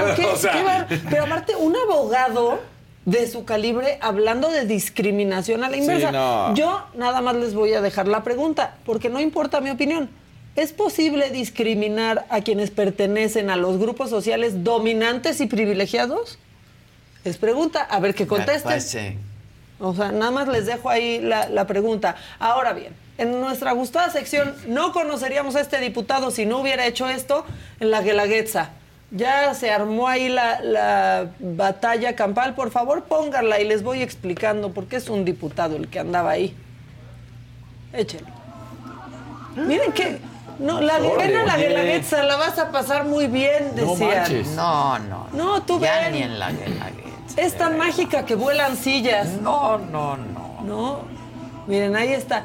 Y ustedes dirán, ¿dónde está el diputado? Échenme el otro video donde se ve al diputado Irán Santiago, que es pues un poco rival del gobernador, es de los que está de malas y enojado con el gobernador, es de Morena pero vean, por favor, es al que agarran, al que tratan de agarrar y contener de su fuerza bruta. Échale. El video, así. Play. ¿No? Play. Ah, ya está.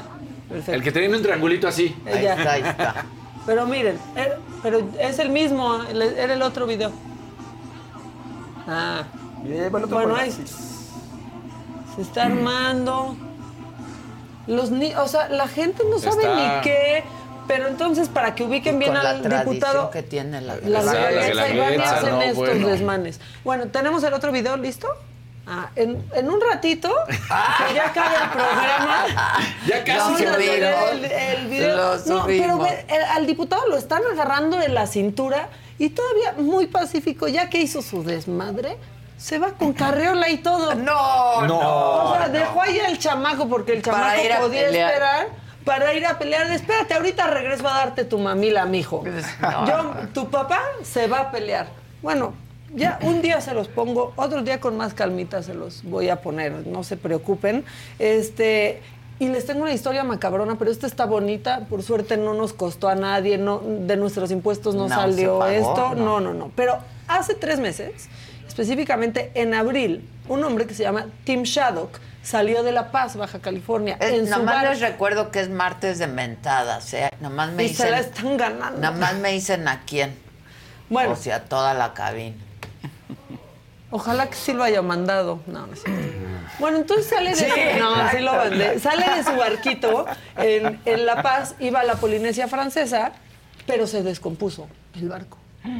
Y se quedó ahí, en alta mar como náufrago tres meses y ayer lo encontraron. No. Ayer lo encontraron un barco aduanero, lo encontró a la deriva, a él y a su perrita. Esta, la verdad es que esta historia sí me gustó, el verdadero náufrago. Ahí está, cuando lo rescataron, pues ahí iba el barco aduanero, vio un barco a la deriva pidiendo auxilio y resulta que era este hombre que mira, para tres meses, o sea, pues le creció la barba, evidentemente, pues pero, este, exactamente, pero estaba bastante bien de salud. Miren, pongan la otra foto donde se puede ver, o sea, entero el señor y la perrita también, o sea, se las arreglaron para sobrevivir, los encontraron y ahí están vivitos y coleando. no sé si quieran hacer la aventura otra vez, pero este, por lo menos ahora, ya, una bonita historia en el mar, porque yo, yo, había quedado muy lastimada con, lo de Ocean Gate. Sí, sí. Entonces ahora una bonita historia que viene de La Paz, Baja California. Dos colorcitos. De un verdecito de Silvia GQ. Siento que nos falta más amorcito a los miembros. Ya no nos han subido contenido exclusivo y las últimas cortesías habían tenido muchos candados para ganarlas. no muchos candados, nada más habían sido para para los miembros. Ah, porque y que tuvieran fiesta rewards. Bueno, también se están regalando vacación. Claro. Le están regalando fiesta rewards. Además, tener un fiesta rewards es lo más sencillo. Pues sí. O sea, nada más te tienes que inscribir y ya. Nada más. Nadie te dijo, ten tantos miles de put, no. No, ni te dijimos, la podías sacar en ese momento, siendo miembro de la claro. Es fácil. Que por cierto, ya alguien mandó algo Ah, sí. Ah, ya mandaron, no hay candado. No hay candado. Más fácil no la Sí, no podemos puede poner, ser. o sea. Claro. Toma. Y unas vacaciones. Claro, toma, sí. Y en el que quiera. Ahora no, que me voy a poner a regalar dinero. Exacto, un dinerito. Un dinerito. ¿Qué tal bien cae una Y un azulito de Hidalmi Rodríguez. No sabía por quién votar. Hola, Hidalmi. Ahora pienso en Xochitl. Mira, por Pues sí. ejemplo. Y muchos la conocieron. Pues sí. ¿no? Sí. O sea, Y la- todavía no la conocen todos. Exactamente. Esa es Y un azulito de. Andrés Broa que se vuelve a ser azulito nada más. Hola, Andrés.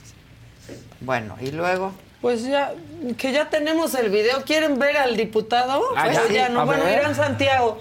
Vean cómo lo detenían de su cinturita. Vean, ahí va, ahí lo traen, ahí lo traen. Deténme, deténme, que lo mato. Cuídame porque lo Sí. mato, cuídame porque Seguridad, lo mato. deténganme. Véanlo, bien pelanguacho. Y dice, ay, mi, mi bendición. Y ya se va con la carriola. Después de que hizo su trifulca. No, no, no. Alguien Pero además estaba va su diciendo- mamá y su otra hija al Alguien lado, estaba su diciendo bebé. que no es la guelaguetza del cerro, que es la guelaguetza magisterial, que es una paralela. Que es, es que es muchas Lo que festividades. importa, Guelaguetza. Sí. pero lo- no, no importa No, lo es que, que, es grande. sea. Sí, es, es una festividad para la diosa del maíz, entonces es una celebración en estos días. Exacto. Y que nunca ha es pasado eso. grande. A ver, No, no. en Oaxaca siempre ha habido este conflicto, ¿no? Y siempre, a ver si los maestros no llegan ni hacen, a Sí, ver si, sí, pero no, no, No pasa. así. Ajá. Bueno, pues ya estuvo. Una tregua en las festividades. por favor. La mentada va para quién? Para los pantalones, ¿no?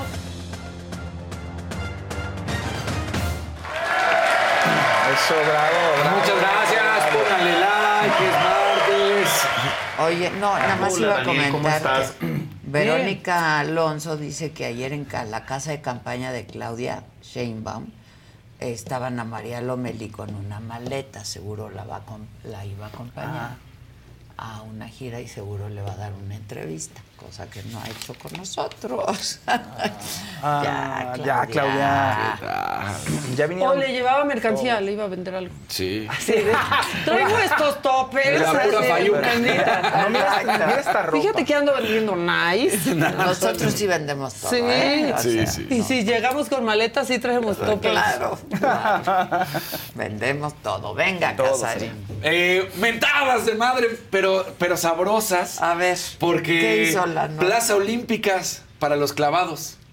A ver a quién le dan. Exactamente, Ah. a ver a quién le dan. Resulta que ayer Randall Willers y Kevin Berlin se agenciaron el bronce de la plataforma sincronizada, esto en el Mundial de Natación allá en Fukuoka, a donde no recibieron apoyo los clavadistas, las nadadoras, y que tuvieron que, pues ya, ya lo hemos platicado, recibir el apoyo de Fundación Telmex, re- otros vender su coche como Jair Ocampo, bueno, rifarlo, y, y todo lo que han hecho diferentes eh, clavadistas, nadadores y nadadoras. Entonces, bueno, pues consiguen entonces esta medalla al quedar en tercer lugar. Entonces tienen plaza para los Juegos Olímpicos de 2024. Y a su vez también ya lo consiguieron Gabriela Gundés y Alejandra Orozco. Ellas también en la plataforma de 10 metros llegan a la final y por eso consiguen también su plaza olímpica. Bien. Bien.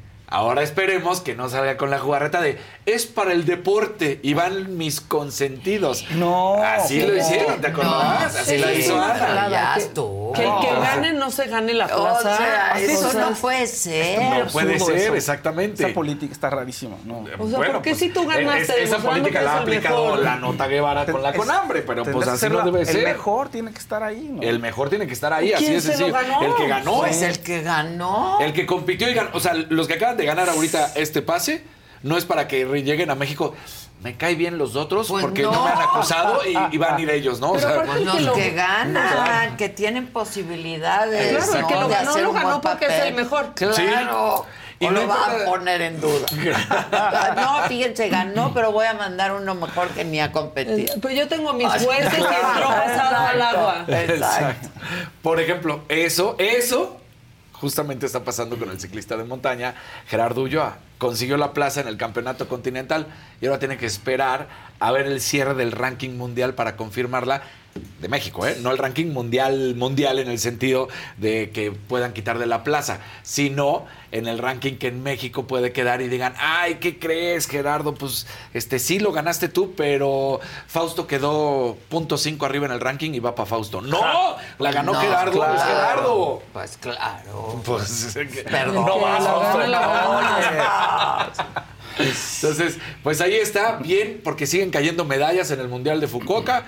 Aunque no les guste ahí en la Conambre, aunque no les gusta la nota, ahí está. Ahí está. Ahí está, bien por eso. México llega a 26 medallas desde que participó en, en un Mundial de natación. Es por primera ocasión que se llega a tantas medallas. Espectacular recordar que Carlos Girón, ¿se acuer- ¿te acuerdas de ese Claro. clavadista? Ah, bueno, fue Ya el murió, primero en conseguir. eh, ¿Mandé? Ya murió. Sí, y entonces fue el primero en conseguir medalla. ¿Cómo? Entonces, Era famosísimo sí, sí, sí. Nuestro, de- nuestro Sí. clavadista. Exactamente, así que bueno, pues él, él la consiguió en 1975, nada más para que veamos, hace ya un buen rato, ¿no? Y eh, pues ahí están todas las medallas que se ha conseguido. La Copa América, y ya lo estábamos platicando, todo lo que va a pasar en, en Estados Unidos en los próximos años, ¿no? Empieza la, la Nations League, la, la, la Copa de los equipos de fútbol de México y Estados Unidos, que la vamos a estar viendo a partir de este fin de semana. Pero Además de eso, viene la Copa América, la Nations League, que también ya estaba mencionando que se acaba de jugar, la Copa Oro, y luego viene el Mundial de 2026. Estados Unidos está con todo apostándole al fútbol. El próximo campeón, fíjate. Pues Claro, sí, ya ¿eh? van a O sea, ganar es que un es en serio. mundial. Sí. Va a ganar un también. mundial antes que México. Para eso va, o o sea, sea, cuando la apuestan, la apuestan de veras. México, México nunca va a No, ganar. No, el ni mundial. vaya ya, ya, a ganar oye, es que mundial. piensan a largo plazo. Eh, y claro. La planeación. Y aquí luego, luego ah, saca más dinero. Saca Ahora, yo no más sé si el país Pero- podría, pero ¿eh? ya-. ¿Tú con que México ganara un mundial. El país no No puede pasar, no puede pasar. en este momento contra Argentina, invasión. O sea, ya mal aquí. Todo mal. Ahora, porque estábamos viendo eso? Porque se da a conocer el logo de la Copa América 2024. Está bonito, ¿eh? Está bonito. Se va a jugar en Estados Unidos. Va a haber seis en, eh, equipos de CONCACAF que van a participar. Por supuesto que ya está Estados Unidos y México confirmado. El tercero en disputa. Digo, no, no hay ningún problema porque ahorita es el mejor, es, es Canadá, y luego ya se estará viendo quiénes son los otros tres representantes de nuestra área, de la CONCACAF, que puedan ir para participar, ya sea Honduras, Costa Rica, Jamaica, eh, Panamá, vamos a ver, seguramente Panamá, por Panamá. ser el subcampeón de la Copa Oro, pudiera tener ese pase también. Entonces, seis van a estar participando en este torneo de la Copa América, y es bueno, sin duda, porque pues le permite lo que siempre hemos dicho, a nuestro país tener ese roce internacional con verdaderas selecciones, también, ¿no? ¿no? Digo, Claro. y, y no es por hacer menos a San Kitts y Neves, pero pues, pues sí, ¿no? O sea, tendrías que enfrentarte todo el tiempo a esta. ¿Te acuerdas que también hace uh, un tiempo en el Mundial de Béisbol habíamos platicado de esta nueva sensación de beisbolista que está jugando para Los Ángeles de los Angels, o, o Los Angels de Los Ángeles, como lo Ah, yo llaman. es que mente es el equipo. son los ángeles de Los Ángeles. Ajá, son los ángeles de Los Ángeles. Los sí. Angels de Hasta Los, Los Ángeles Angels. necesitan Sí. ángeles. Exacto, Entonces, es buen eslogan. Ahí está eh, eh, Shohei Ohtani. Este jugadorcito que va a ser el próximo año libre y que ya se empieza a especular. ¿Te acuerdas cuando fue campeón hace algunos meses y habíamos platicado que se hablaba que iba a llegar a 500 millones de dólares? Después de lo que acaba de conseguir Lionel Messi en el contrato y todo lo que se está viendo, dicen que ya tuvo inmediata repercusión en el resto de los deportes de, de por Estados Unidos. Y que si se hablaba de que Ohtani, por su calidad y por todo lo que ha hecho, eh, que ya se hablaba de 500 millones, ayer Forbes hablaba de que ya, por lo que está viendo en la economía deportiva de Estados Unidos, estaría llegando a los 700 millones de dólares por 10 años, un contrato de 70 millones de dólares por año. Wow. Pero este joven de 24 años Wow. que hace Wow. absolutamente 24 todo. años. Sí. Te voy a sí. mentar la madre a ti, Casarín.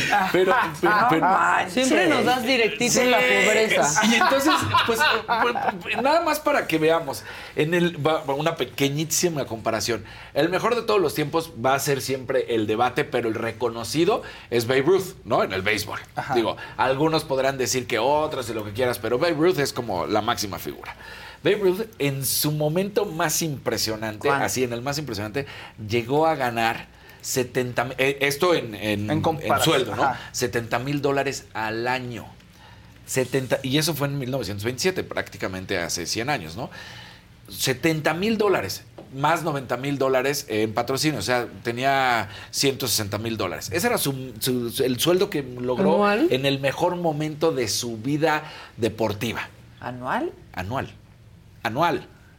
Sí, Y me, me- 100 me- años después, casi 100 años después, Estás 70 a millones de dólares al año va a recibir Octani. Sí, está muy O sea, lo- lo- lo- el movimiento de cómo se ha dado el deporte en Estados Sí, Unidos es, es impresionante. impresionante. Lo que se maneja, ¿no? Entonces, bueno, pues. Pues bien eh, sí le va. Imagínate, No, la, pues bien, la- riqueza de Babe Ruth se llegó a cotizar en 2.5 millones de dólares. 2.5 millones de dólares. No, O sea, esa, este fue la, esa fue la riqueza de, de Babe Ruth. igual Este va a ganar tres veces más. No, como No, 10, 30, ¿no? 300 veces No, más. no, al, al, ¿Al mes? al ¿Al mes. Sí. ¿Cuánto va a ganar al mes? Ah, O sea, Babe Ruth ganó en 70 mil dólares. Al En un año, En un pero año. mil, 7 mil digamos. dólares en un año. Y este Digo, cuate al es mes. 70. Y este cuate es 70. 70 millones. Sí, no, no, no. O sea, Sí, No, no al mes. no, no. Él 70 millones de dólares al año. Al año, O sea, por Ohtani. eso. Entonces Sí. este es 7 millones. Sí, exactamente. Sí, Se- está 7 mil dólares contra 7 7 mil millones. dólares contra 7 millones, mil veces. Y Babe Mil veces Ruth. más. Sí, Mil veces. y Babe Ruth. Y Exactamente. Babe Ruth, Porque ni aunque hagas que es el conversión. mejor Que jugador. hasta tenía su chocolate. Y aunque hagas ajustes de Algunos por inflación. eso te dirán, no, me gusta más este, me gusta más aquel. Pero Sí, el, reconocido en, en la mente general de todos, Babe Ruth es el mejor de todos Y los aunque hicieras ajustes de inflación, ¿de cuánto equivaldría un salario igual ahorita? Creo que no alcanza. O sea, No, claro que igual no. sigue siendo superior de ahorita. son o mil sea, veces más. mil más. No, no, no, No hay forma. Si le ajustaras, no soy matemático ni nada, pero yo quisiera pensar, ponle, de esos 7 mil dólares mensuales que ganaba, si lo pondrías a hoy en día, ponle 100 mil. 100 mil dólares. ¿No? Claro. Sí, no, no le llega. No le llega, no le Oigan, llega. hay un azulito para Adela, de José Liud, que dice, Adela, por favor, miéntame la madre. Así de plano, así me Así decían para que los nominara. ¿eh? Nomíname. No me. no me- Chinga tu madre. Voy a cobrar, ¿eh? Sí, claro, eso sí. Dije, voy a cobrar. Por Qué hermosa. Qué hermosa, qué hermosa, qué hermosa. Rápidamente, eh, ya me dijeron, sí, sí, ahí fue un error mío. 29 años. Digo, tampoco es como que, ay, perdón. Ah, igual. 29 años. Bueno, sí. igual, No todas 24, maneras. pero. Igual, chamaco. Chamaco. Chamaco. Pinche nalgas meadas. O sea, no manches. Casarín. No manches. ¿Cómo controla uno a su chamaco cuando gana eso? Ah, no. Ese es el problema también que estás ¿Qué les vas a No, no, tú di dónde comer los sábados, mijo. Las vacaciones, no, donde quieras. Yo no soy No, por eso- Mufasa, tú lo que tú digas. ¿Quién dijo que los papás siempre tienen la razón, hijito? No, no, no. Oye, no por nada, a mi Britney, le- o sea, la tuvieron que controlar. Porque no, no quiero que gastes tanto porque te vas a gastar todo tu dinero, mi dinero y. Pues el papá Sí. le apañó Por eso. como el ¿A quién? 80 A por la Britney. Britney, o sea, estaba haciendo- la O a Macaulay Britney. Culkin. También. Sí, sí, Por eso le ponen restricciones de no, no te vas a gastar todo tu dinero, mijito. Yo lo Y voy hoy a en día la nueva generación no debe ni saber quién es claro. ¿no? Los papás lo se lo, se lo chingan, no se lo cuidaron No, ni no, madre. no. Across America, BP supports more than 275,000 jobs to keep energy flowing. Jobs like updating turbines at one of our Indiana wind farms and producing more oil and gas with fewer operational emissions in the Gulf of Mexico. It's and, not or. See what doing both means for energy nationwide at bp.com slash investing in America. Want the same expert advice you get from the pros in the store while shopping online at discounttire.com? Meet Treadwell, your personal online tire guide that matches you with the perfect tire for your vehicle. Get your best match in one minute or less with Treadwell by Discount Tire. Claro, la nueva generación no Conoce conoce, a su al hermano por hermano. Succession. Por Succession, Sí. pero no conocen a mi pobre angelito. El pobre angelito. Con Creo que hay un documental, ¿no? Del pobre angelito. Sí, de, del pobre Ángel. Sí, pues tiene su grupo de. No le ha ido muy bien, tiene su grupo de rock, que ya no es el mismo. Fue estrella infantil. Las estrellas infantiles sufren mucho, mucho. Bueno, tuvo, o sea, hasta estuvo involucrado en el tema de Michael Jackson. ¿acuerdas? Sí. Era amigo Porque lo invitaba a Neverland. sí, Pero él nunca habló mal de él, nunca dijo nada No. malo de Michael Jackson. Antes de que vayamos contigo, tiro directo hubo ayer y esto fue lo mejor de tiro directo. Yo no sé lo que está sucediendo en el fútbol mexicano, que hoy parecen todos cueteros. Son los cueteros, los aplaudidores, las focas. Aquí está Veas. Las focas, porque se le ha ganado a Panamá, a Haití y a Costa Rica. Dios me libre. La Copa Oro es el, el torneo más pobre del mundo. Y México tendría la obligación de ganarlo siempre y no estar echando cuetones, por el amor de Dios. Y además ganar 1 por 0 en tiempo prácticamente límite. No todo el mundo es un experto como tú, un eh, sabio del deporte. Ayer al término de la, de la Copa Oro, cuando México le gana raquíticamente a Panamá, la selección nacional en sus cuentas de Twitter lanza un mensaje diciendo que la toxicidad y que los fracasos eran prácticamente eh, realzados por los periodistas, no por los jugadores, cuando los jugadores son una bola de fracasados, en el sentido estricto de la palabra de las competencias donde fueron y fracasaron. O sea, el fracaso en Qatar, el fracaso en la Nations League, el fracaso en la otra Nations League, el fracaso contra Estados Unidos en el eliminatorio, el fracaso de esto, el fracaso de esto, son los medios de comunicación. Está claro que son verdaderamente muy limitados cerebralmente. Eh, Gilberto Alcalá, va a ser Jimmy Lozano el técnico de la selección. ¿Es el que tiene que estar o no es el que tiene que estar? ¿Está listo Jimmy Lozano para tomar la selección de verdad? No, no nada más dejando ese proyecto por encimita, tomándolo porque le está haciendo el favor al amigo, ¿no? A Juan Carlos Rodríguez, que es el presidente de la Federación Mexicana de, Fútbol, no porque, no porque sea el ganador de la Copa Oro, tiene garantía de continuidad o sí?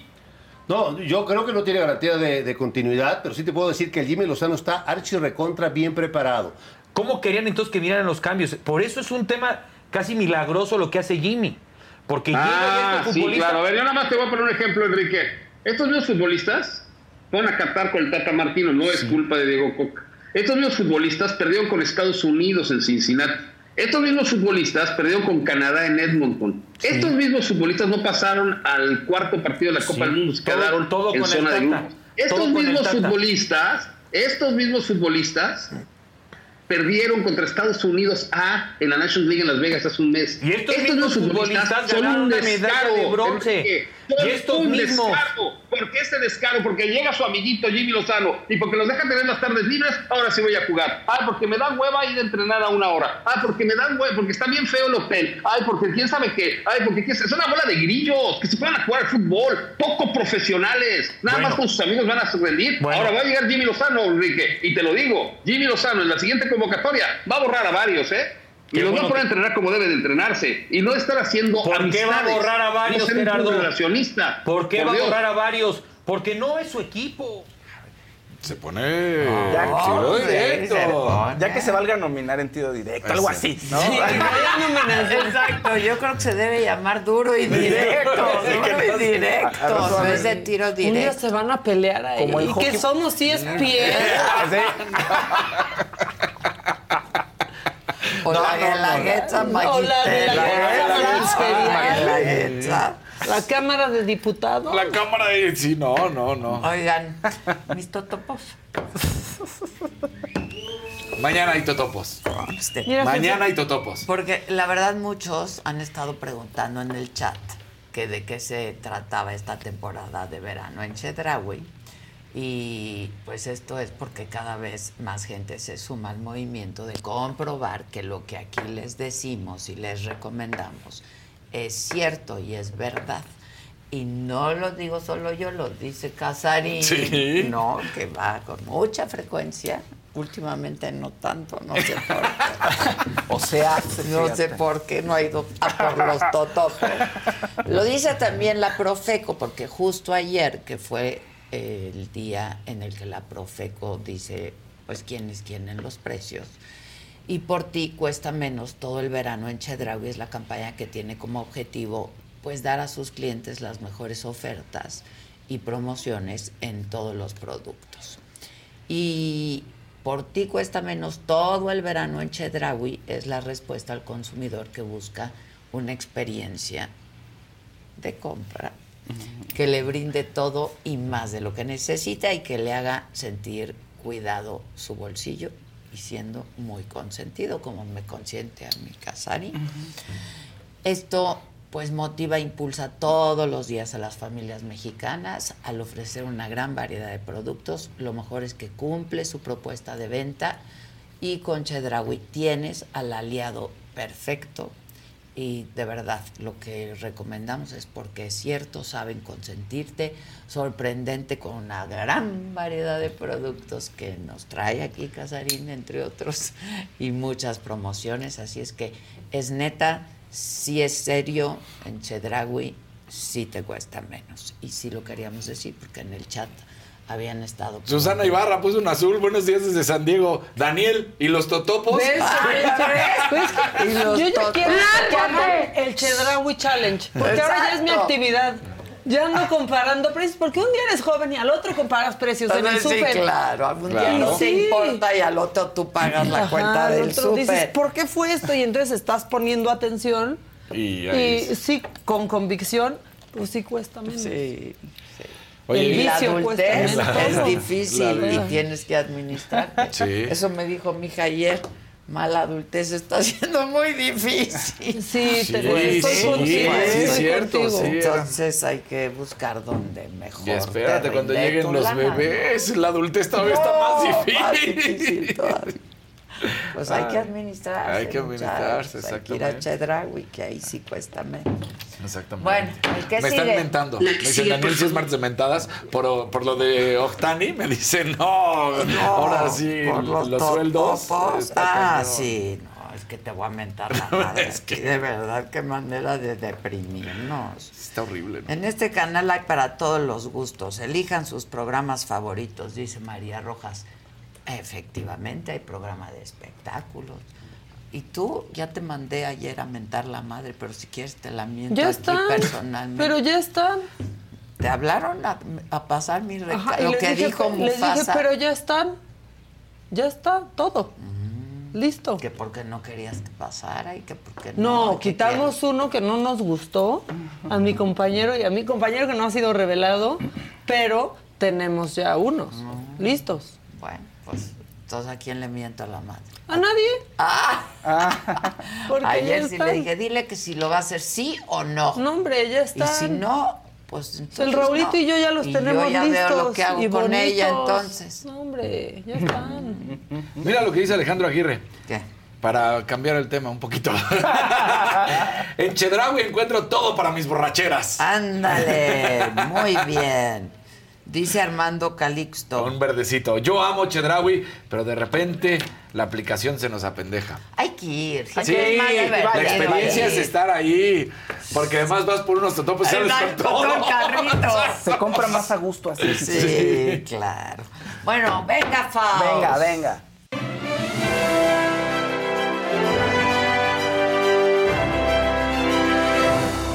no sé si tantas mentales, pero muchos corazones rotos corazones rotos últimamente en el mundo de la farándula. Pero vamos a empezar. Mucha tronadera. ¿Quieren empezar por la tronadera? Podemos empezar por la tronadera gracias a que ayer vimos unas fotos de Arena Grande en Wimbledon, ¿no? Sí. Pues eh, justo ayer empezaron a decir, ¿qué creen? Pues Arena Grande ya se está divorciando de su marido. Duraron dos años, duraron muy poquito. Como que Ay, Ariana no, Grande. Se hacen eternos. Sí.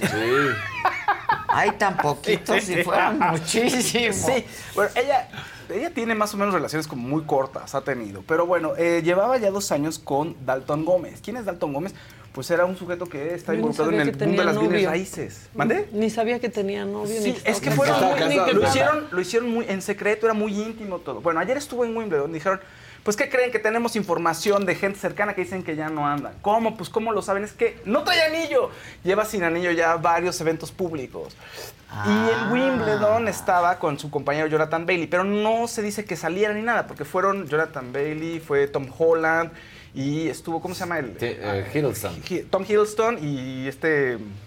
Ay, el otro, el otro Spider-Man. Ah, no, es... este, sí. Este... Garfield, ¿no? Garfield, Andrew, Garfield. Estuvo ahí, pero iban en bola. Entonces, no es que esté saliendo con alguien nuevo, no que se sepa todavía, pero dijeron, ya no trae el anillo desde hace tiempo y fuentes cercanas dicen que ya.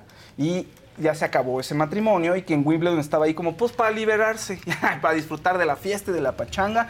Ella eh, va a estar próximamente en una adaptación de Wicked. Y va a estar cantando y, Jonathan Bailey es el compañero. Sí, es una versión inglés. y Jonathan Bailey es su compañero de cena, entonces estaban ahí disfrutando y todos estaban muy a gusto. ¿Quién más rompió luego de siete años de matrimonio? Sofía Vergara y el actor John Manganiello, que igual no lo conocen tanto porque salió en True Bloody. No es muy conocido, pero a todo el mundo les gustaba, sobre todo la pareja que era de las parejas más atractivas. A verla.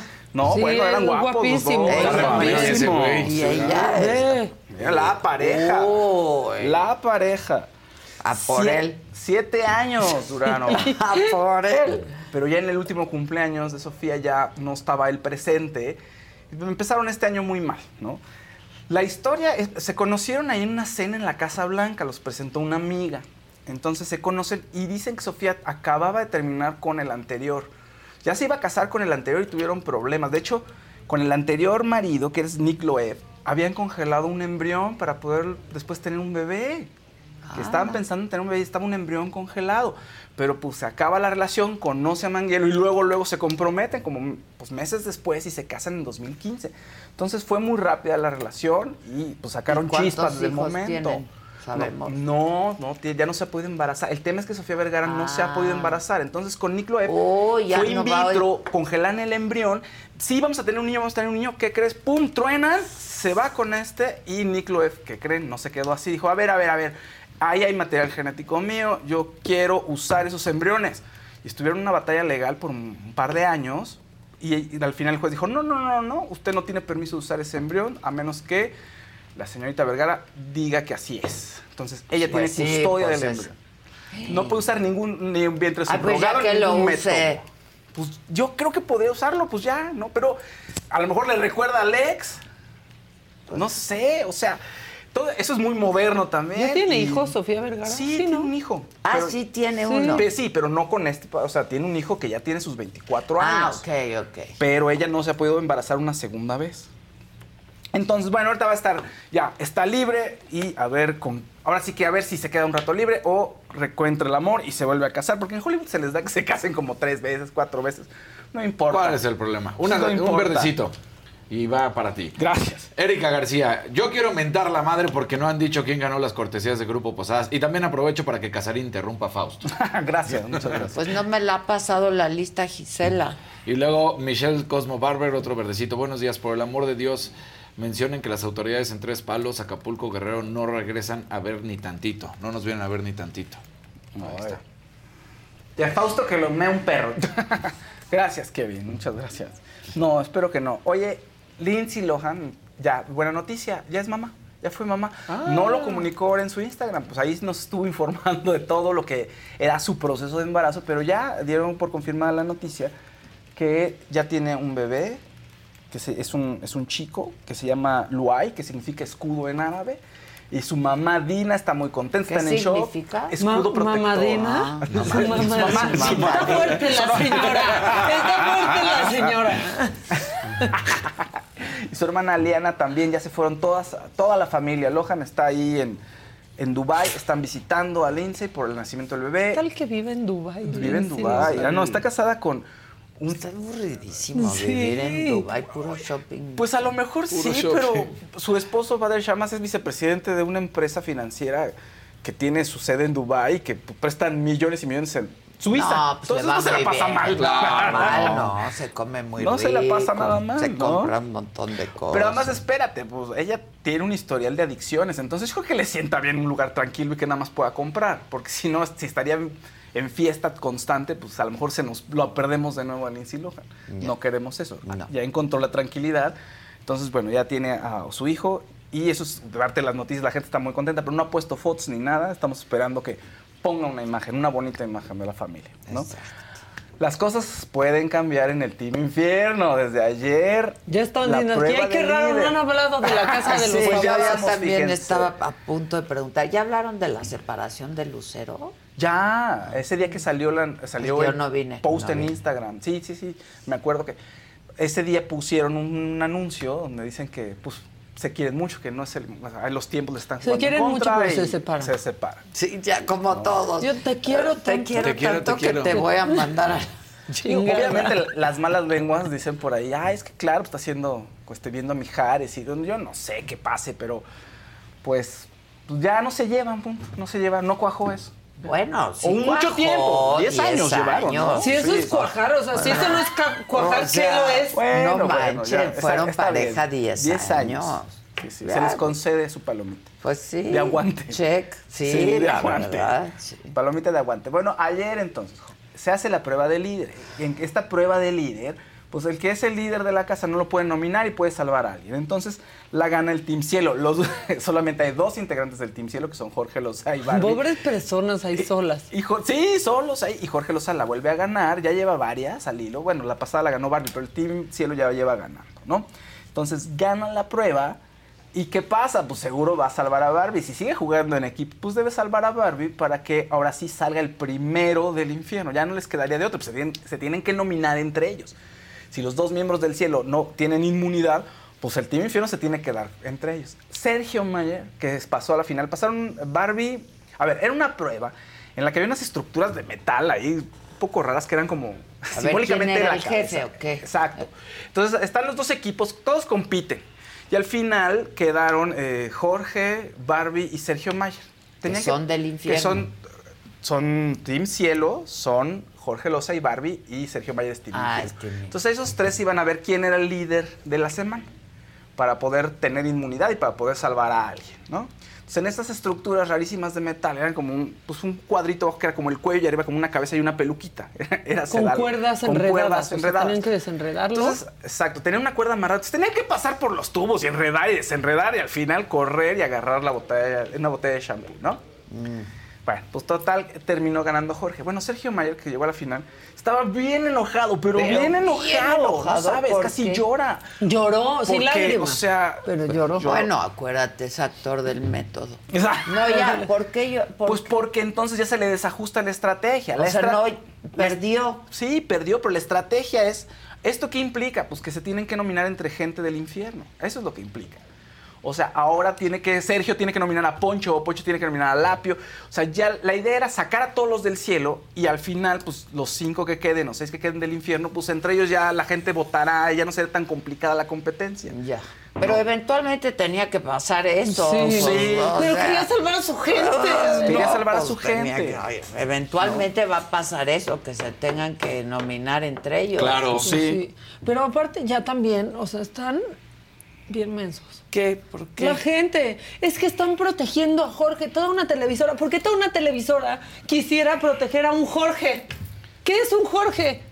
Es que. todos dicen, es que es el protegido de Televisa. ¿Por qué va a ser el protegido ese güey? Es que lleva ganando varias pruebas, eh, casi. El Team sí lo lleva ganando varias pruebas casi Pues porque mide 1.90 el güey. Físicamente es, sí, físicamente es muy bueno. Él ha participado en otros.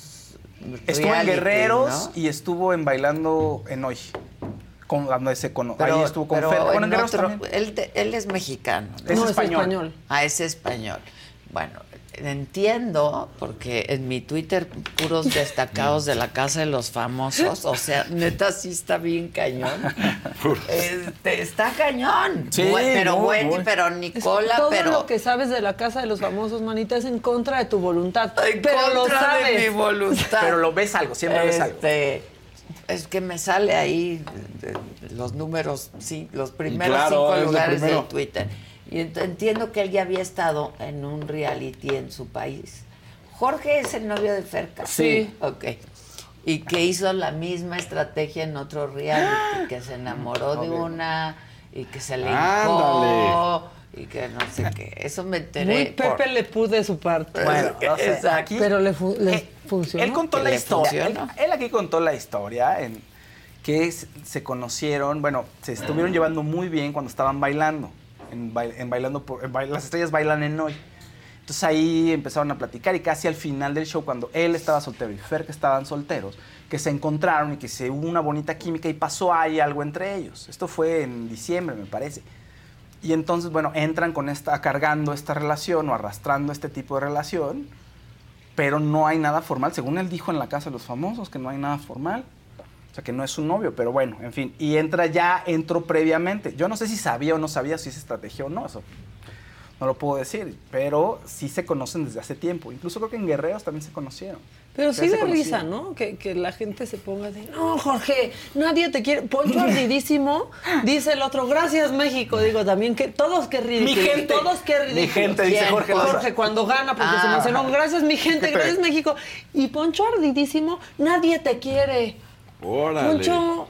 Pero, no, pues ya pues de tener su banda, ¿no? Pues está su banda, empezando también a tenerla porque la verdad es que sí ha habido una resistencia muy cañona, que están ahí los pobres Barbie y Jorge solos. Solos. Son los únicos ya que quedan. Sí, cielo, solo hay dos ya. Pero el Team Infierno acabó con todos. Ha pasado otra cosa que también, esa sí se me ha puesto en Twitter. Toda la gente está haciendo sus encuestas. O sea, mucha gente que mm. sigo, Ricardo Peralta, todos hacen sus encuestas, ¿no? Sí, sí. Y pues su gente vota. Pero entonces está mucho más fuerte que Poncho y que Sergio, Emilio y Nicola. Ajá. Pero ellos piensan que son sus comodines. Sergio y Poncho dicen, no, es que mira, vamos a aventar a tal y a tal. Y piensan que son mucho menos fuertes que ellos. Pero si quedaran nominados Poncho, Sergio y Emilio, por ejemplo... es el que se maquilla. No, Nicole es el que está pegado a Wendy, que tienen una relación muy, muy rara. Se maquilla, ¿no? es que se maquillaron ayer todos. Se no, no, no, pero se, se pone se pinta. Todos, como están en su club, todos, se delinean. Todos se delinean. Los ojos. Poncho también se ¿Para ser rudos? para verse más rudos. Infierno, Para verse rudos porque tienen 16 años.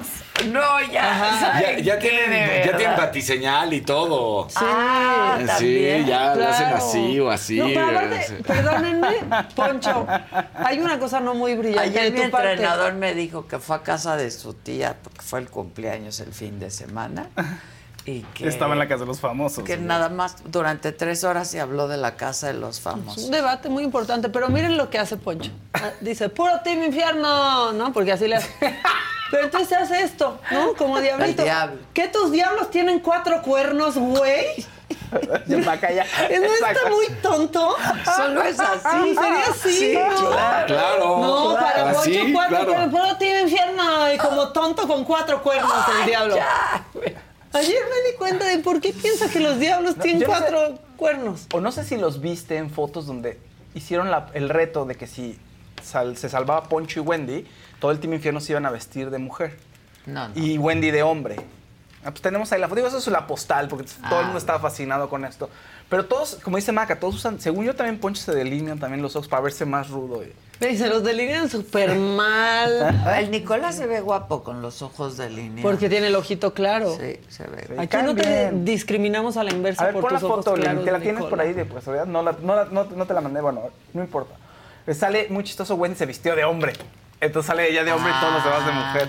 Y decían que Sergio Mayer se parece a la María José de la Casa de las Flores, y sí es cierto. Ah, sí, se, parecía. Sí se parecía. Eso sí La actriz, ¿cómo se llama? Que me cae tan bien, este, se me olvidó. No, pues es un hombre. Bueno, ah, sí, sí, sí, así es cierto. Ah, pero no es esta... Español. Sí, pero, bueno, sí, sí. Oye, bueno, y entonces, ya, a ver qué ocurre. Va a salir primero el Team Infierno. Mañana es no, mañana es. mañana es miércoles. Ah, sí, mañana miércoles de nominación y hay otra prueba para definir la comida. No, no, son pruebas y dice Sergio a Emilio. Te fallé, mijo. ¡Ay, no! Ya, por favor. ¿Por qué le falló? Porque, perdió. Te fallé, mijo. Ya. Es un juego, ¿no? No, claro que es un juego. Se lo toman muy en serio. Y solo están acompañando a Wendy para que gane. O sea, ya en serio. Sí. No puedo creer que piensen que pueden ganar. No pueden ¿Qué otro podría ganar si no es Wendy? Nicola o Emilio. Nicola, Emilio. Ah. No sé si Poncho igual y también, ¿no? Habría que ver cómo compiten entre todos. Pero yo creo que ellos cuatro podrían llevarse. ¿En todo nuestro sistema de encuestas en Twitter? sí. No. Te lo juro, todos hacen sus encuestas. Yo las Ahora, ¿qué hacen que O sea, porque nunca se me escucha sobre la mesa, pero ahí sigue. Es a Sergio. O sea, ahí sigue. El Tata. El Tata, el tata ahí sigue. A mí me preguntaron si así se hablaba del Big Brother, ¿y sí? Sí, eran comidas completas. En todas las mesas, en todos los lugares se hablaba. Y a ti te decía nada de ya, dinos la neta, ¿qué sabes? yo no, yo sabía hasta que salía el sobrecito, la verdad. Yo ahí me enteraba. Se hizo famosísimo el, el interventor Licenciado. ¿Cuál era el licenciado qué? Cortade.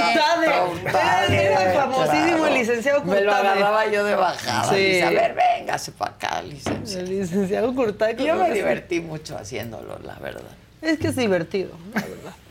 Fue Pues sí, mijo. Pero No, yo me No, claro. haciéndolo. Yo veía, pues veía Los porque resúmenes, tenía que ¿o? ver, pero sobre todo los resúmenes. que eran con Javier Poza. Exactamente, que me lo jalé ahí. Para que veas cómo y hago a era la bien gente. padre el puentecito. ¿Cómo? El puentecito Era era padre, claro. Eso sí, sí. Qué no. difícil se me hace. Qué difícil Sí. se me hace. Pero ¿sabes qué, manita? Puro team infierno. Puro team infierno. le hace cuatro cuernos. A cuatro cuernos. Bueno. Bueno, y entonces eh, la gente estuvo diciéndole a Jorge, bueno, Jorge le estuvo eh, diciendo a la gente, por favor pónganle a Ferca melocotón. La gente no entendía y entonces ayer en el programa se te estuvo di, le estuvieron escribiendo melocotón, melocotón, melocotón y eso ya lo explica Ferca en ayer en se te estuvo di, di, Ah, que- y hablaron también de la Casa de los Famosos y de muchas más cosas, ¿no? Pero ahí Ese Ferca programa explica. también está re bueno. A ver, Venga. venga. Contar una anécdota que me pasó con Ricky Martín. A ver. Una vez iba yo con un amigo, no voy a dar nombres porque es amigo famoso, es Amigo actor, N. muy guapo, ajá. Y pues le pusimos, yo puse un tuit de, ay, vamos a ir a verlo, qué padre, que ahí está su concierto. Y en eso nos reposteó y dijo, qué gusto verlos, me contestó por DM. Y en efecto, mi amigo me dijo, no te preocupes, te contestó por mí, no por ti. Y yo, ay, claro que no. Y sí, se empezaron a seguir y yo ya fui como que el conecte y a mí me desaparecieron. Ay. Todavía no estaba casado. ¿Y pasó algo? Este, no lo sé, pero pues a mí me sacaron de la jugada. Oigan, Entonces- y hablando de bebés, pues vamos a pasar con el de Mariana Echeverría, que ya habíamos, bueno, que ya la gente sabía que ya había perdido un bebé mi Mariana, y bueno, estaba intentando, intentando, y no había podido. Y esta vez subió a sus redes un bonito video de que iba a hacer la prueba de embarazo, de que sí, que no, que sí, que no, y que le pegó. Entonces estamos súper contentos, yo a Mariana, porque la amamos todos a Mariana, sabemos Claro. lo importante que es este segundo bebé, este segundo hermanito para Luca. Entonces te deseamos lo mejor y vean ahí, ay, miren. ¿Sabes qué es lo mejor? Que, que pasen ese tipo de cosas. Y me- lo que me gustó de ella, que le voy a aplaudir, a veces las mujeres no tocamos este tema que es tan personal, pero tan, también es un poco de tabú cuando perdemos bebés, ¿no? Dicen, dicen, Ferca. ¿Qué pacho? Que no te estés haciendo. Dijiste que empezabas con algo para que dejes de hablar ahora, mi reina. Órale, de una vez. ¿Qué tiene que ver con locotón? Bueno, me voy a quedar con eso. Estamos hablando de súper, frutas, bien comida. Bueno, ahí les va. El melocotón, así me dice Jorge, Across America, BP supports more than 275,000 jobs to keep energy flowing. Jobs like updating turbines at one of our Indiana wind farms and producing more oil and gas with fewer operational emissions in the Gulf of Mexico. It's and, not or. See what doing both means for energy nationwide at bp.com slash investing in America. Want the same expert advice you get from the pros in the store while shopping online at discounttire.com? Meet Treadwell, your personal online tire guide that matches you with the perfect tire for your vehicle. Get your best match in one minute or less with Treadwell by Discount Tire. porque hay una parte de mi cuerpo que le encanta y siempre que me pone melocotón en los watts que me manda es porque tiene muchas ganas de... Tiene hambre, pues. Ajá. Yo nada más les dejo una preguntita. ¿Por qué no todos nos trataron igual? Yo salí toda tolondrada, no quería salir, este vestido así, la realidad, y llegas al foro y te ponen videos y te ponen de todo lo malo que hablaron de ti. ¿Por qué las señoras no se lo pusieron ayer? ¿Por qué no nos trataron igual a todas? A mí me bombardearon con toda esa información, me bombardearon con todo el hate con el que salí de la casa. Ahora resulta que vamos a limpiar imágenes, perdónenme, no. Hay que ser responsables de lo que hizo y ella se metió con cosas muy específicas de muchos participantes de esta casa. Lamentablemente va a tener una realidad, pues. Lo, lo platicamos aquí, lo de Bárbara lo platicamos aquí. Se había metido, había hablado sobre la hija de Raquel, le dijo Balcera. Y a todos los, los incordió, los lastimó de alguna manera. Se peleó con casi todos. O sea, igual no es fea persona, y no pero le pasaron fue esos fea videos persona. a la salida. No, no la bombardearon así como a la pobre de Ferca, que la verdad sí fue como de, mira, ahí está todo lo que están hablando de ti, pum, vale. Y sí, sac- sacadísima de onda. Incluso, pues acuérdate, llegas a tu y también no sabía qué efecto había tenido esa conversación con Poncho que había ocurrido casi al principio, que ella ya ni se acordaba. Entonces sí es cierto, se le cargó mucha más pila, mucho más calor a Ferca que a Bárbara. Eso sí es cierto. Tiene mucha razón. Pero ahí el hijo de Bárbara creo que suavizó todo, llevar al hijo, decir, ah, es que están insultando a mi mamá. Pues sí, todo el mundo se, se ablandó, la verdad. Pero a también lo mejor estaba más fuerte lo de lo de Bárbara. Es mucho más fuerte, mucho más. Era más complicado el asunto. No, pues crúzate cuando quieras, Gis. No, pues ay, cuando Siéntete como en casa. tú, Siéntete como en tu casa. Y lo platicamos aquí con Maca, ¿verdad? O sea, platicamos que tenía que hacerse Bárbara responsable porque también... todo lo que vea. Con todo el desajuste hormonal que sí lo tiene, ya lo platico, que es un problema. O sea, fue algo muy grave para ella, pero bueno, sí, se le fue la A ver, pues sí es difícil, pero no te... No te conviertes o sea, no te conviertes en eso. No, sí, o sea, eres lo que eres. ¿eh? Eres lo que Sí, eres. ¿no? A sí. lo mejor con un, un poco de mood Más o swings, menos, claro. Y Dicen que tiene y de transfobia. calores y de... Pero Pues es que igual no es nada mala ahí, persona. claro. A, a lo mejor Pero ahí no. fue mala persona. En ese juego fue mala persona. Pues que no se O lo sea, atribuyan te- a la menopausia. Claro. O sea, diciendo, otra vez ahora la transfobia es de menopausia, pues no, ¿verdad? No, o este, o ya te bajó, o pues no. Digo, Claro, eso estuvo... Hay mujeres más hormonales que otras donde, pues a lo mejor hay un poco más de desajuste, pero Sí. pues nada que te convierta en mala persona. Sí, o quizás no es la menopausia y es otra cosa y la tenía que tener medicada porque ella misma lo decía, pero también normalícenlo y ábrelo, solamente no, se escuden con eso. Pues sí. Sí, sí porque Pues había, sí. había momentos en que le decían, oye, Wendy, blanco, digo, Wendy, este, Bárbara, blanco o negro. Y Bárbara, claro, me lo estás diciendo porque entonces ya me traicionaste. Y era, no, espérate. O sea, sí estábamos bien, los que estábamos fuera decían, no, decíamos, no, Bárbara, espérate, no está, no va por ahí el asunto. Pero ella inmediatamente, pues, se explotaba y decía, Sergio me traicionó. Igual no era la persona, Sergio, más confiable, quizá, pero lo que le decía a veces no era tan, ah, no llevaba tanta jiribilla como Bárbara lo recibía, ¿no? Pero bueno, así fueron las cosas. Qué estuvo, difícil, se te qué estuvo, difícil está la vida. Oigan, y tenemos por ahí unos pases dobles. Tenemos pases dobles para ver Ay, a Romeo Santos. cosas, sí. pero- Bien. Tenemos cinco pases dobles para los miembros de la saga para ver a Romeo Santos, el rey de la bachata, ¿eh? con su tour. Fórmula Volumen 3 para hacer bailar a México. Entonces, esto es el próximo 16 de agosto en el Campo Marte, a las 21 horas. Que escriban, eh, a ver, saquen su screenshot de que son miembros de la saga, ¿no? Y mándenos un WhatsApp al 55 4905 9445 Que aparece en su que aparece en su- dispositivo en este momento. ¿no? Entonces, bueno, pues ya saben, hay cinco pases dobles para ver a Romeo Santos. Escríbanle. Está bueno. Escríbanle, escríbanle. Muy bien.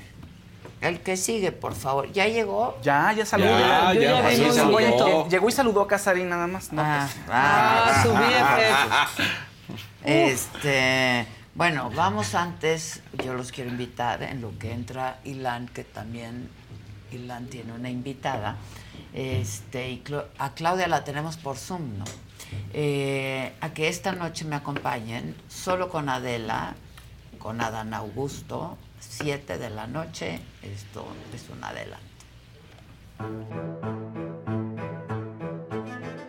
Cuando llegaste a gobernación. Recién llegado a Ajá. gobernación. Y me acuerdo que ahí te pregunté que si tú querías ser presidente de la República. Y me dijiste categóricamente no.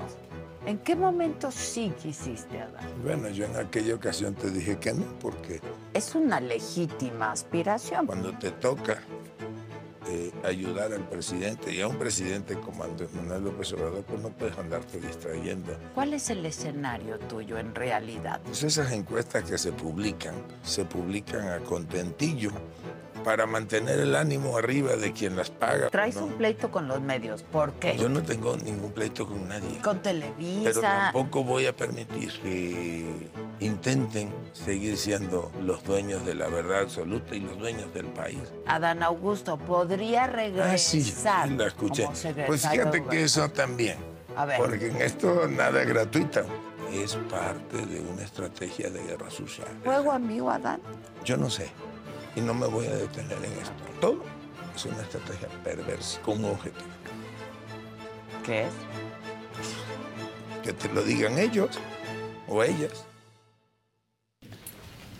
Bueno, eso es esta noche. Pero aquí ya está Ilan Katz y nos trae invitados. ¿Cómo estás, Ilan? Feliz de estar aquí. ¡Hombre! Sí, el martes que no estuve, estaba de vacaciones, muy contento. ¿Te sentiste horrible? No sentí horrible, pero. FOMO, sentí FOMO. FOMO. Un fuerte FOMO. Un fuerte, sí, la verdad es que no es lo mismo. El FOMO El es lo que duro. maneja el mundo de hoy, Ya, ¿eh? ya te lo he dicho que la vida sin ti es como un lápiz roto, no tiene punto. ¡Ay, ¡Qué bonito!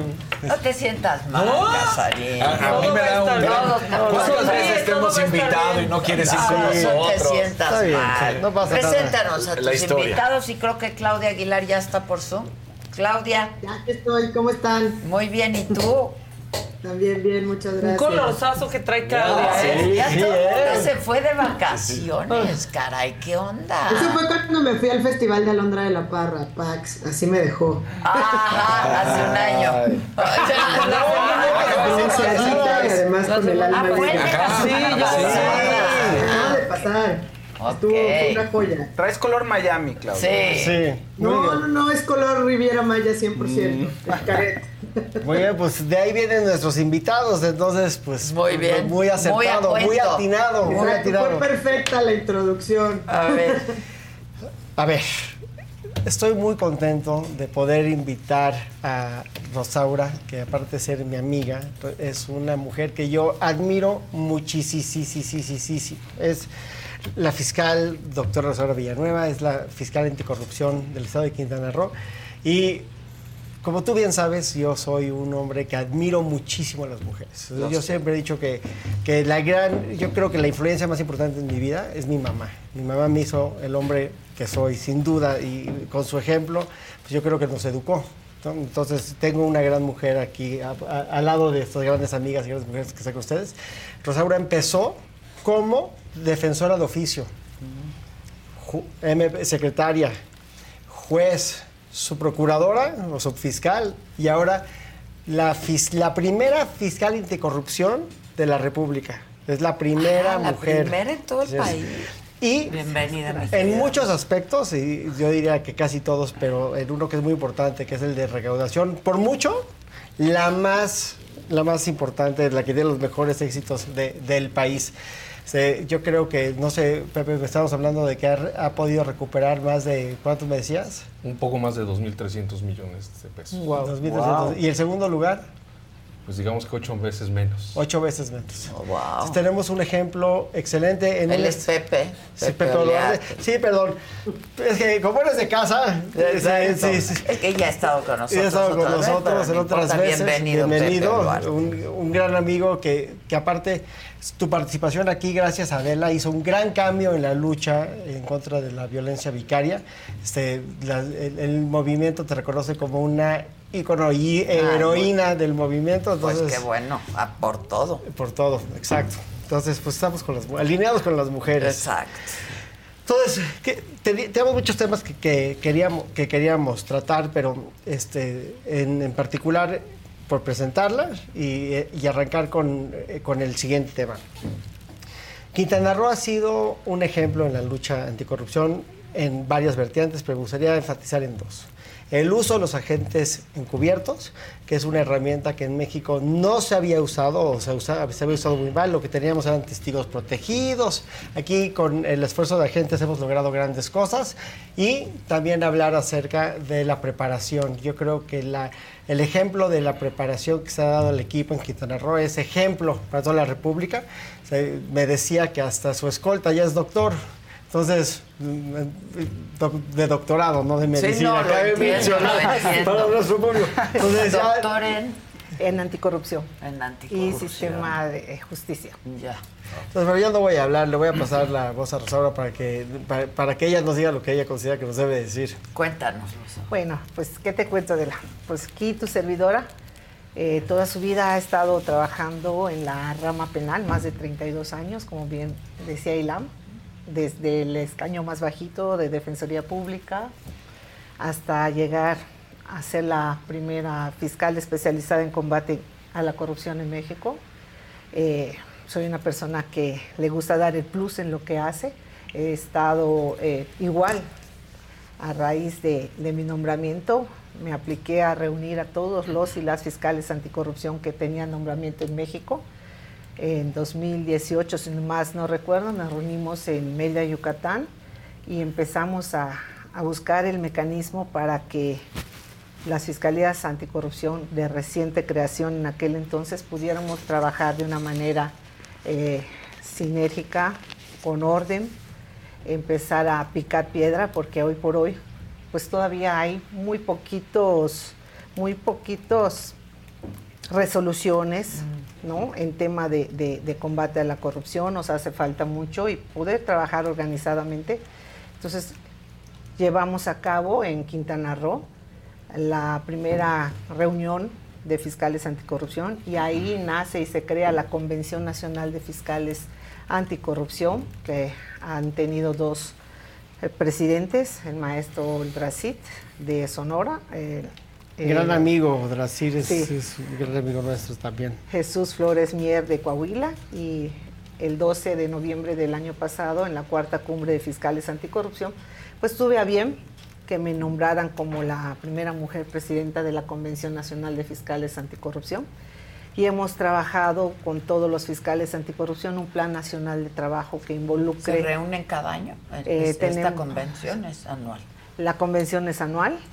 Tenemos nuestras asambleas eh, ordinarias y extraordinarias. Tenemos distintas comisiones desde eh, profesionalización, desde puntos jurídicos, eh, tenemos una comisión para intentar la autonomía de las fiscalías anticorrupción y sobre todo hemos ya realizado un plan nacional de trabajo de todas las fiscalías anticorrupción que hoy por hoy estamos ya impulsando para que ya los auditores y auditoras de los estados federación se vayan uniendo y complementando a estos cinco ejes de, trabajo que tenemos en este plan nacional. Vamos a firmar un convenio de colaboración con el secretario técnico del Sistema Nacional Anticorrupción y dejemos de estar haciendo como que esfuerzos aislados entre, las distintas, entre los distintos estados. Eh, ya realizamos algunos estudios sobre pues cómo están conformadas las fiscalías, cómo se nombran a los y las fiscales anticorrupción y nos hemos pues topado con, con formas completamente distintas. Hay hay estados como, si mal no recuerdo, Sinaloa, Puebla, que los nombran los fiscales en turno.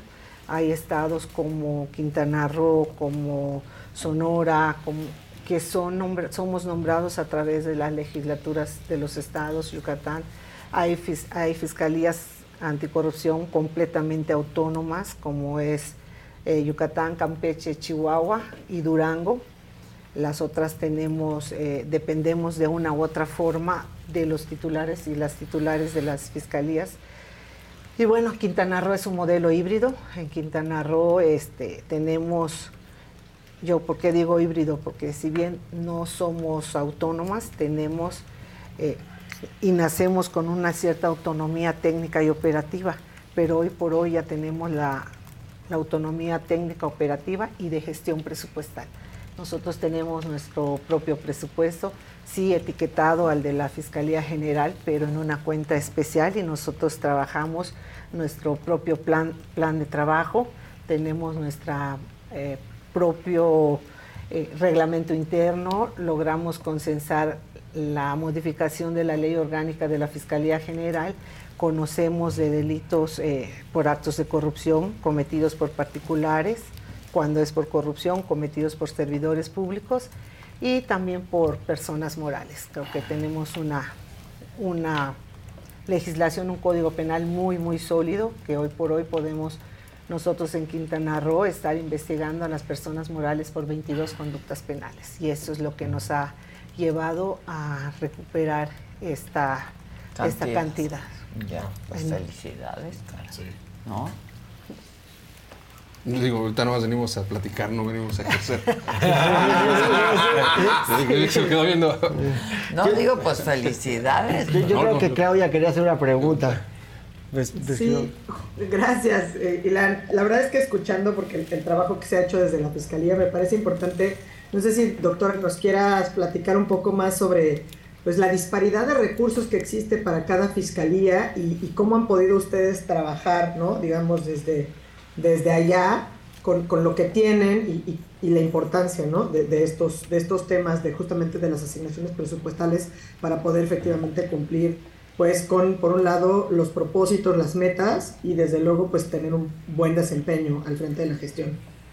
Sí, Claudia, mira, ¿cómo lo hemos hecho? Mira, sobre eh, tocando puertas, ¿no? No solamente nos hemos limitado a lo que nos autorizan cada año de, eh, de, manera directa las legislaturas correspondientes, sino que hemos hecho sinergias con instancias internacionales en temas de capacitación, con el Instituto Nacional Antinarcóticos de la, de la Embajada de Estados Unidos, con el USA, con la Embajada Británica, con la Unidad contra la Droga y el Delito de la Organización de las Naciones Unidas, que nos han dado esa capacitación que de repente requerimos y que tenemos que estar eh, ya capacitando a los que están dentro de las fiscalías anticorrupción. ¿Por qué? Porque eh, su nombre los dice, son, son fiscalías especializadas y de repente cuando nace el Sistema Nacional Anticorrupción, cuando se crean este, estas instituciones, estas fiscalías especializadas, hablando del ejemplo de Quintana Roo, se crea con más de un 80% de personal que vienen de las mismas fiscalías generales y que pues están acostumbrados a trabajar delitos del fuero común, robos, accidentes, homicidios y, y los delitos por actos de corrupción, pues se requiere una investigación mucho más especializada porque intervienen eh, ya no un dictamen pericial en hechos de tránsito, sino que en agrimesura, que en, temas de, la tierra, en, capitular lo que son rentas de, de predios que se enajenaron a, a, precios irrisorios y que una buena parte hemos, hemos podido recuperar y nos falta muchísimo más por recuperar. Entonces son, eh, vienen los, los dictámenes contables, los dictámenes forenses para determinar dónde quedó lo que se sustrajo del erario público. Entonces nos hemos aplicado y le hemos apostado muchísimo a la especialización. Hemos recibido capacitación en temas de análisis de la información criminal, en temas de de recuperación de activos en temas eh, tan importantes como es eh, el de ORPI, ¿no? Operaciones con recursos de procedencia ilícita, lavado de dinero, que nos han estado llevando a la, especialización de los compañeros fiscales de investigación y también hemos recibido eh, como parte de, la profesionalización, porque una de mis prioridades es dejar una, una institución sólida cuando ya no me toque estar en el encargo y en ese sentido, bueno, todos los que teníamos el perfil de licenciatura hemos estudiado y cursado la maestría en anticorrupción y sistema de justicia y los que no se han estado especializando en investigación de, en delitos por actos de corrupción.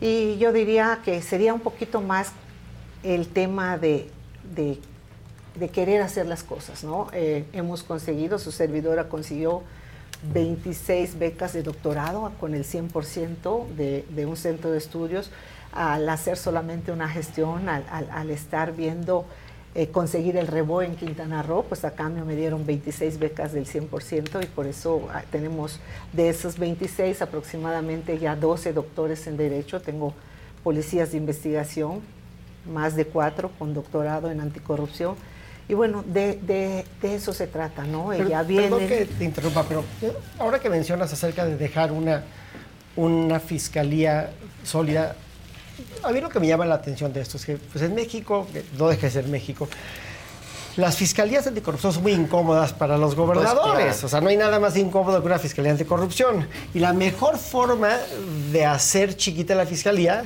es tener fiscalías esqueléticas, pues sin recursos. Y hemos visto que, no es el caso de Quintana Roo, pero en otras fiscalías, pues tienen fiscalías con dos, tres MPs, con un policía, que que no podría, aunque quisiera trabajar mucho, no podría trabajar mucho porque no tienen la fortaleza. El recurso. El recurso. Pues, sin recursos no se puede. Así es. Y, y, aparte, como el sistema de, nacional le da mucha libertad a los estados para ir diseñando las fiscalías como quieran, pues eso puede atender a intereses perversos de ir generando fiscalías chiquitas, al menos que tengas una relación muy estrecha con el fiscal, donde quieras tener una fiscalía muy fuerte porque sean, porque creas en la corrupción, en la, en la lucha anticorrupción o porque quieras golpear a tus enemigos políticos, porque se, se da para dos lados.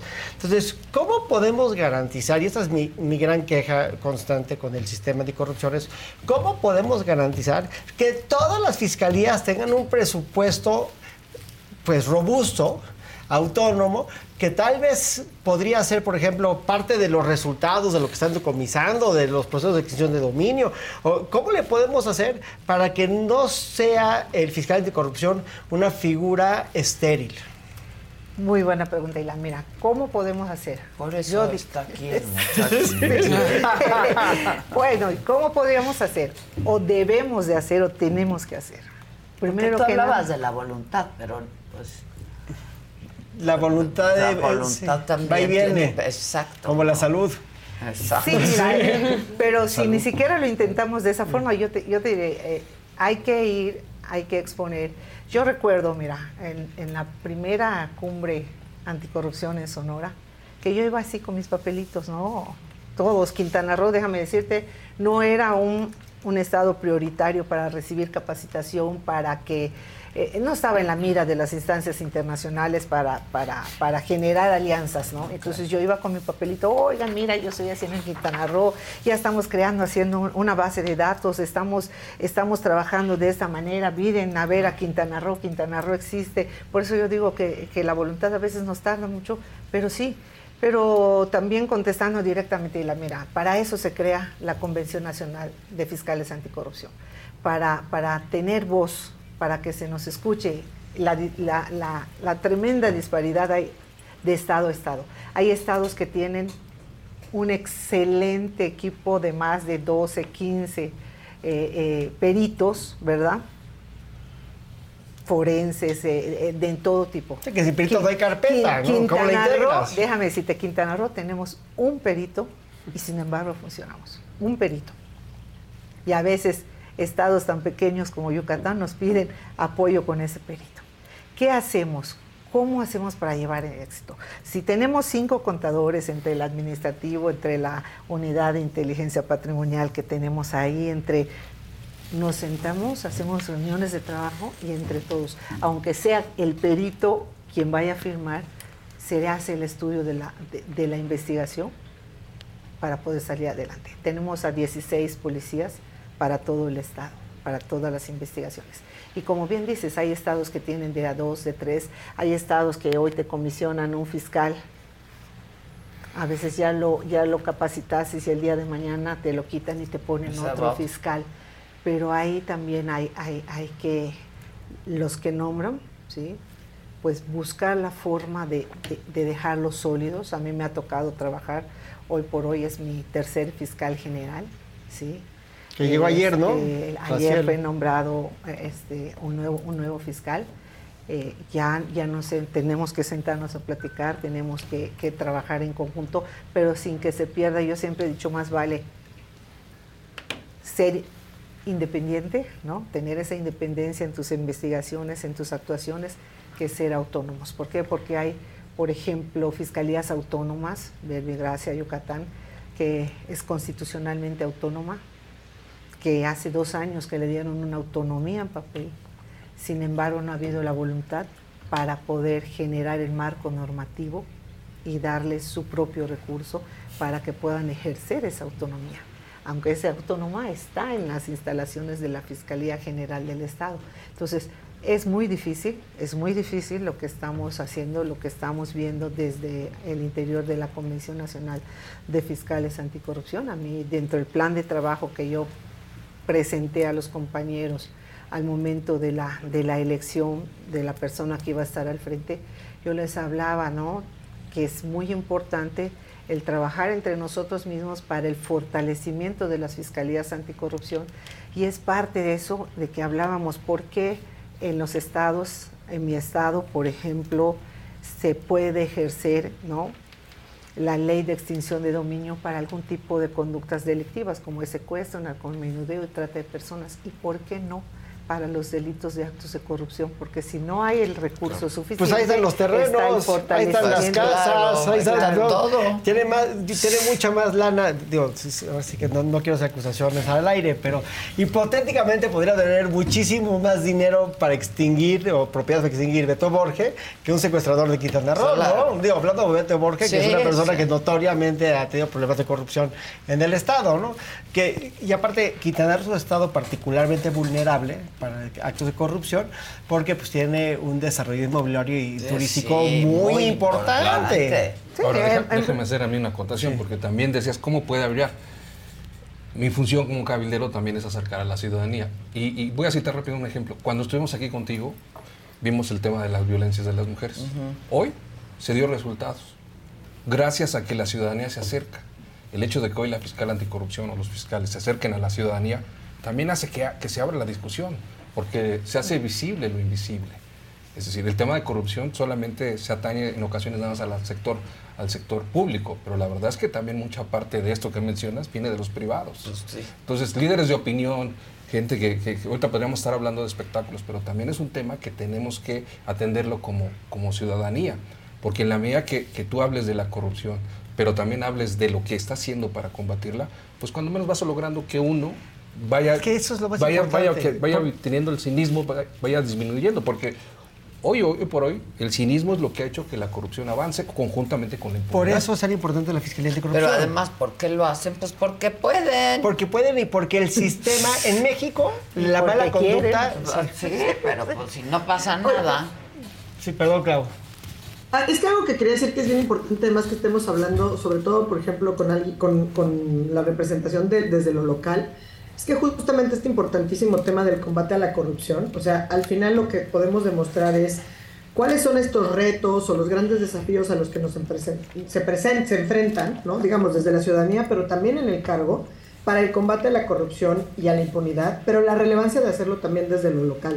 ¿no? Entonces, citabas estos ejemplos específicamente, ¿no? La situación muy importante, por ejemplo, de corrupción inmobiliaria que se da en la entidad, ¿no?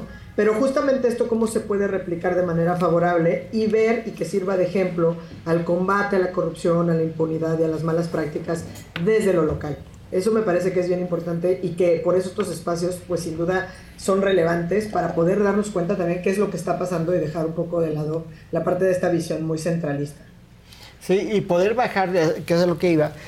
La Fiscalía Anticorrupción lo que hace es vuelve concreto un concepto abstracto que escuchamos todos los días en todas las campañas, en la mañana. O sea, la corrupción, que de hecho el delito de corrupción ni siquiera existe en el código. O sea, no existe el, delito de corrupción. Existe el peculado, el enriquecimiento ilícito, la corrupción como tal. Es ese concepto abstracto que tenemos en el aire como este gran monstruo que solamente eh, las autoridades pueden atreverse a decir, este es el acto de corrupción en concreto.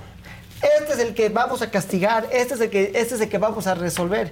Y aquí es donde decimos, ¿y cuál es la métrica? O sea, ¿cómo vamos a medir quién lo está haciendo bien y quién lo está haciendo mal? Pues primero preguntarnos pues, cuántos asuntos se han judicializado, cuántos se han vinculado, cuántas sentencias hemos obtenido y cuánto dinero hemos recuperado. Claro, claro. Mira, ahí, ahí sí, ¿Qué es lo que pasa? Bueno, en Quintana Roo, al momento de que yo agarré este compromiso, yo me comprometí sobre todo a, recuperar lo más posible el patrimonio que se le había arrebatado al Estado. Y no se puede medir, por ejemplo, tengo mil investigaciones y dos sentencias, por decir algo, ¿no? O a diez vinculados. ¿Por qué? Porque el sistema penal se creó eh, precisamente para evitar que los, que los asuntos lleguen hasta la etapa o a la audiencia de juicio oral y por eso están los mecanismos alternativos de solución de controversias. ¿Por qué en Quintana Roo decidimos utilizar estos mecanismos antes de llegar a una sentencia? Precisamente porque ningún delito por acto de corrupción, ningún delito es tipificado como delito grave, con prisión preventiva, eh, ya una reforma a, la Constitución y hay dos delitos a nivel federal que prevén prisión oficiosa. Perdón, una, interrupción. Si no me equivoco, el delito por la pena por peculado era 12 años y de las últimas cosas que hizo Beto Borges es bajarlo a 6. así fue como digo, no, no, no, vaya a ser, no vaya a ser. manzanas. Entonces, Esa es parte de la famosa ley que tú mencionas, yo no puedo decir nombres ni nada. Y eso es parte también de que a veces se prefiere utilizar esos mecanismos alternos porque yo pienso que duele más que te pateen lo que, y te quiten lo que pienses o que crees que es tuyo, que nos ha llevado a la recuperación, pero esto eh, a obtener una sentencia condenatoria que te van a dejar detenido tres años. En ese de seis, cuando es un primo delincuente, no te pueden poner la pena máxima, te tienen que poner una pena media, una pena mínima, una pena, mm. pena que oscile, no sé, entre tres, cuatro años. Sales y, se tiene que liberar todo lo que, lo que se pudo asegurar para garantizar una reparación del daño. Ya no podemos. Y si se regala, si se enajena, si se dona, tendríamos que iniciar un procedimiento civil para intentar recuperar el daño causado. Entonces, ahí pues prácticamente iba a ser imposible la recuperación. Sí, uno dice, me quedo en la cárcel un ratito, pero me salgo de aquí, sí, de aquí soy. Sí, exacto. Además me alcanza con lo que tengo para pagar privilegios dentro de la otra casa. Sí, sí, claro. Entonces, este, estratégicamente en Quintana Roo, eh, de esa forma estamos trabajando. No sé, en distintos estados las penalidades pueden, pueden variar, pero a la, a la alza o a la baja, más a la baja que, que a la alza. Entonces, eh, eh, el trabajar con estrategia, el trabajar con rumbo, pues nos hace tener estos, pues, pues los resultados que, que, nosotros necesitamos darle a la gente para ganar un poquito de la confianza que, que tenemos, cero confianza en los servidores públicos. BP added more than $70 billion to the U.S. economy in 2022 by making investments from coast to coast. Investments like building charging hubs for fleets of electric buses in California, and starting up new infrastructure in the Gulf of Mexico. It's and, not or. See what doing both means for energy nationwide at bp.com slash investing in America. Want the same expert advice you get from the pros in the store while shopping online at discounttire.com? Meet Treadwell, your personal online tire guide that matches you with the perfect tire for your vehicle. Get your best match in one minute or less with Treadwell by Discount Tire. Por tantos años de tanta impunidad, de tantas cosas que han pasado. Ahora, y, y en ese sentido, perdón, ¿cómo le haces Adela, yo te voy a preguntar. Es que estaba, perdón, pensando en devolverle al pueblo lo robado. Eh, justo, justo a eso iba. ¿Cómo le haces cuando en un, cuando en un estado, pues la República, hay demasiado encono y lo que quieres es ver sangre en la arena? Y entonces dices, yo lo quiero ver en la cárcel. Oye, pero acabamos de recuperar esto, un, hospital, un dinero. No, no, no, yo lo quiero ver en, en la cárcel. Lo metes a la cárcel por lo que quieras. Y cuando sale dicen, oye, pero el hospital, no, es que ya no se pudo. Claro. Entonces el encono se vuelve todavía mucho más. ¿Pero por qué? ¿Es una o la otra?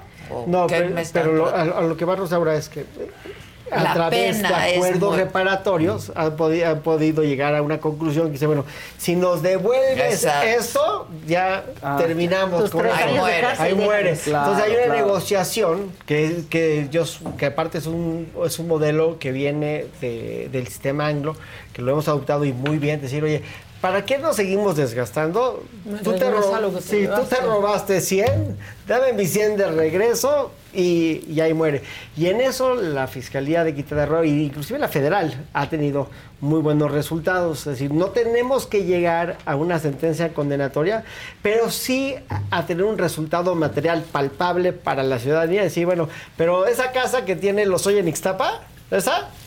Esa va de regreso. Esa va de regreso. Y ese dinero a dónde se va, porque esa es la otra, ¿no? Se vaya a ir a campañas.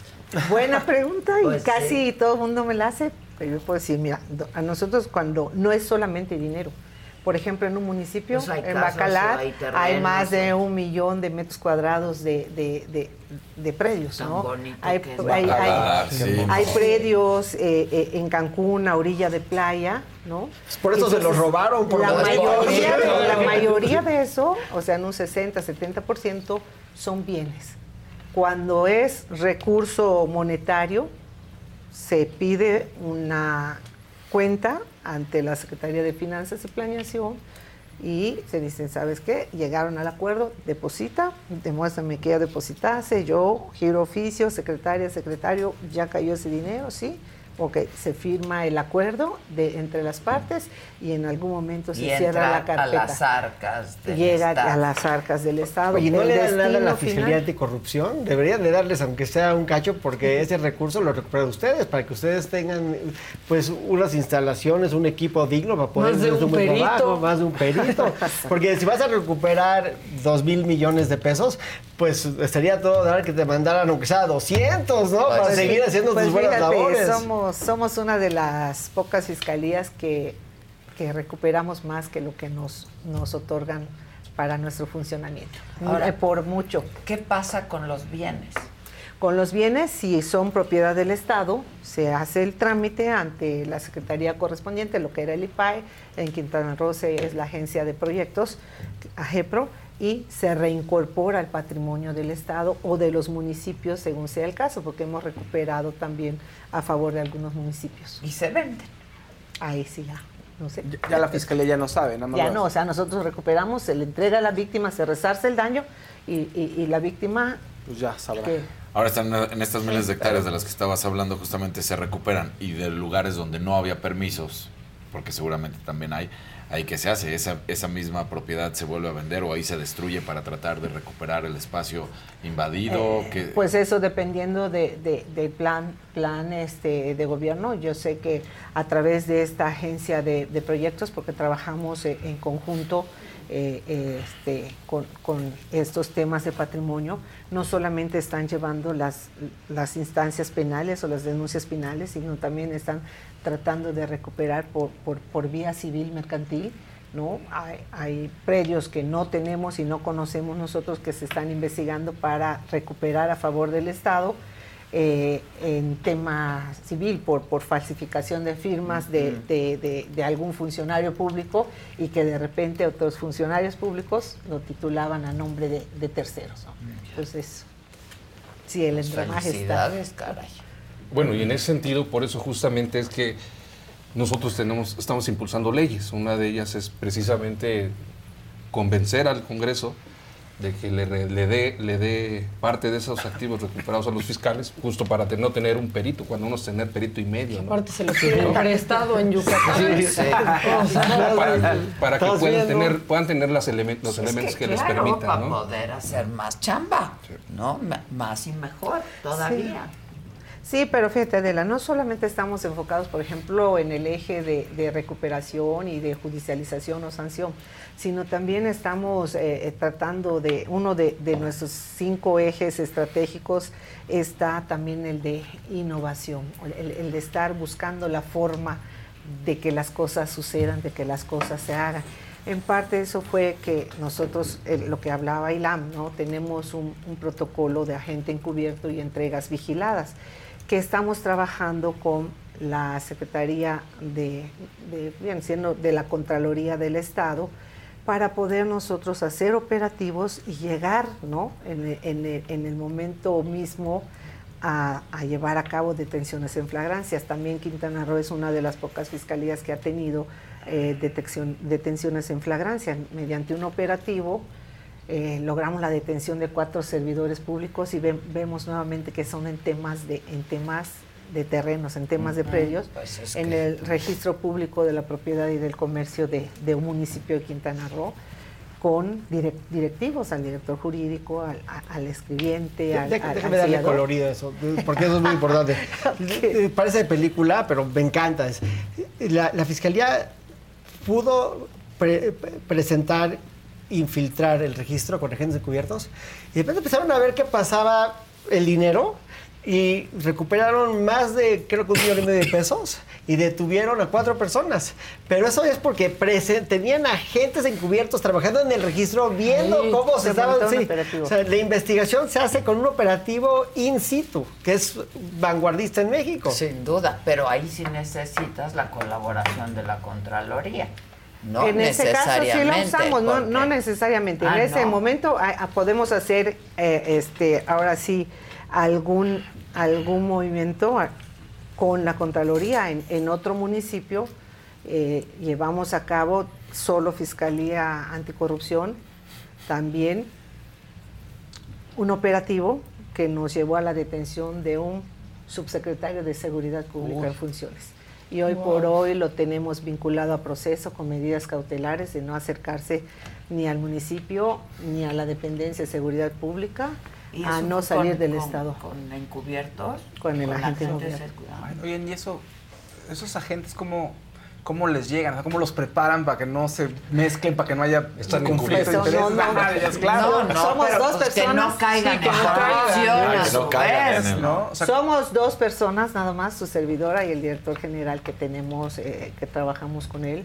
En nuestro, en nuestro manual tenemos no solamente eh, quién es, cómo funciona, cuándo funciona un agente encubierto, sino también nos fuimos más allá. Nosotros investigamos, el agente encubierto investi- hace investigaciones en línea.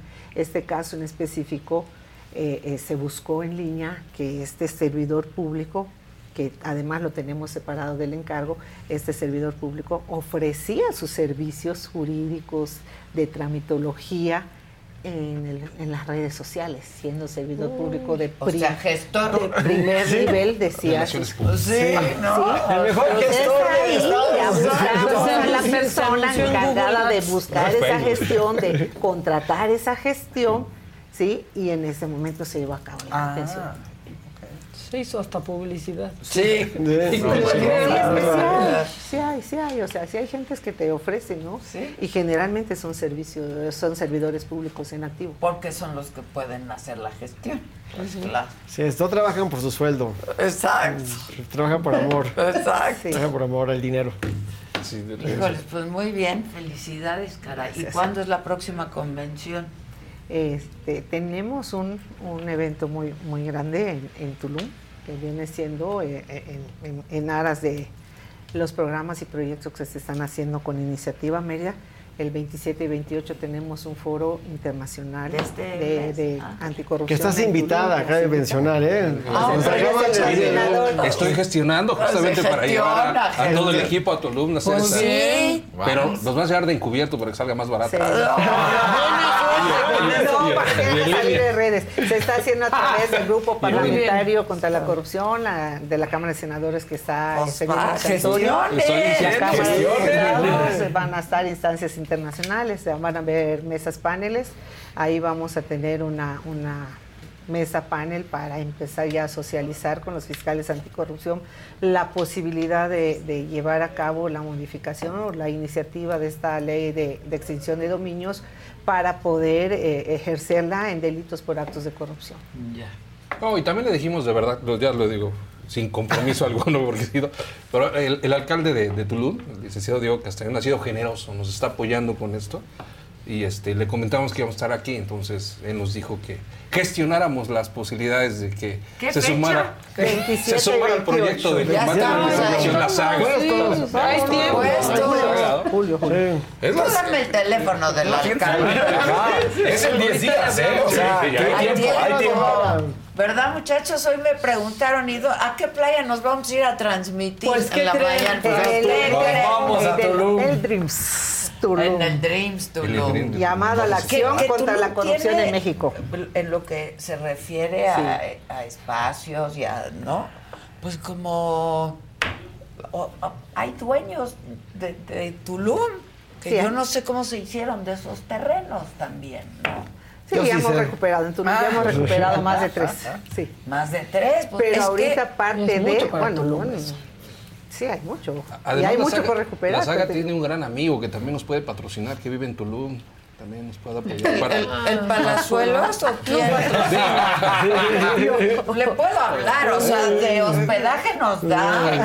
Hospedaje, pero estos muchachos quieren comer como No, pues 18 eso ya- ya- como si chambearan. Ya, vemos este, algo que hacemos ahí. El caso es que nos acompañen. ¿no? Yo hace mucho que no voy a Tulum, la verdad. Vámonos, comadre. Le perdí un poco el gusto. Señor alcalde, deme la autorización y le doy su teléfono y ya. Más bien seguro te doy yo autorización.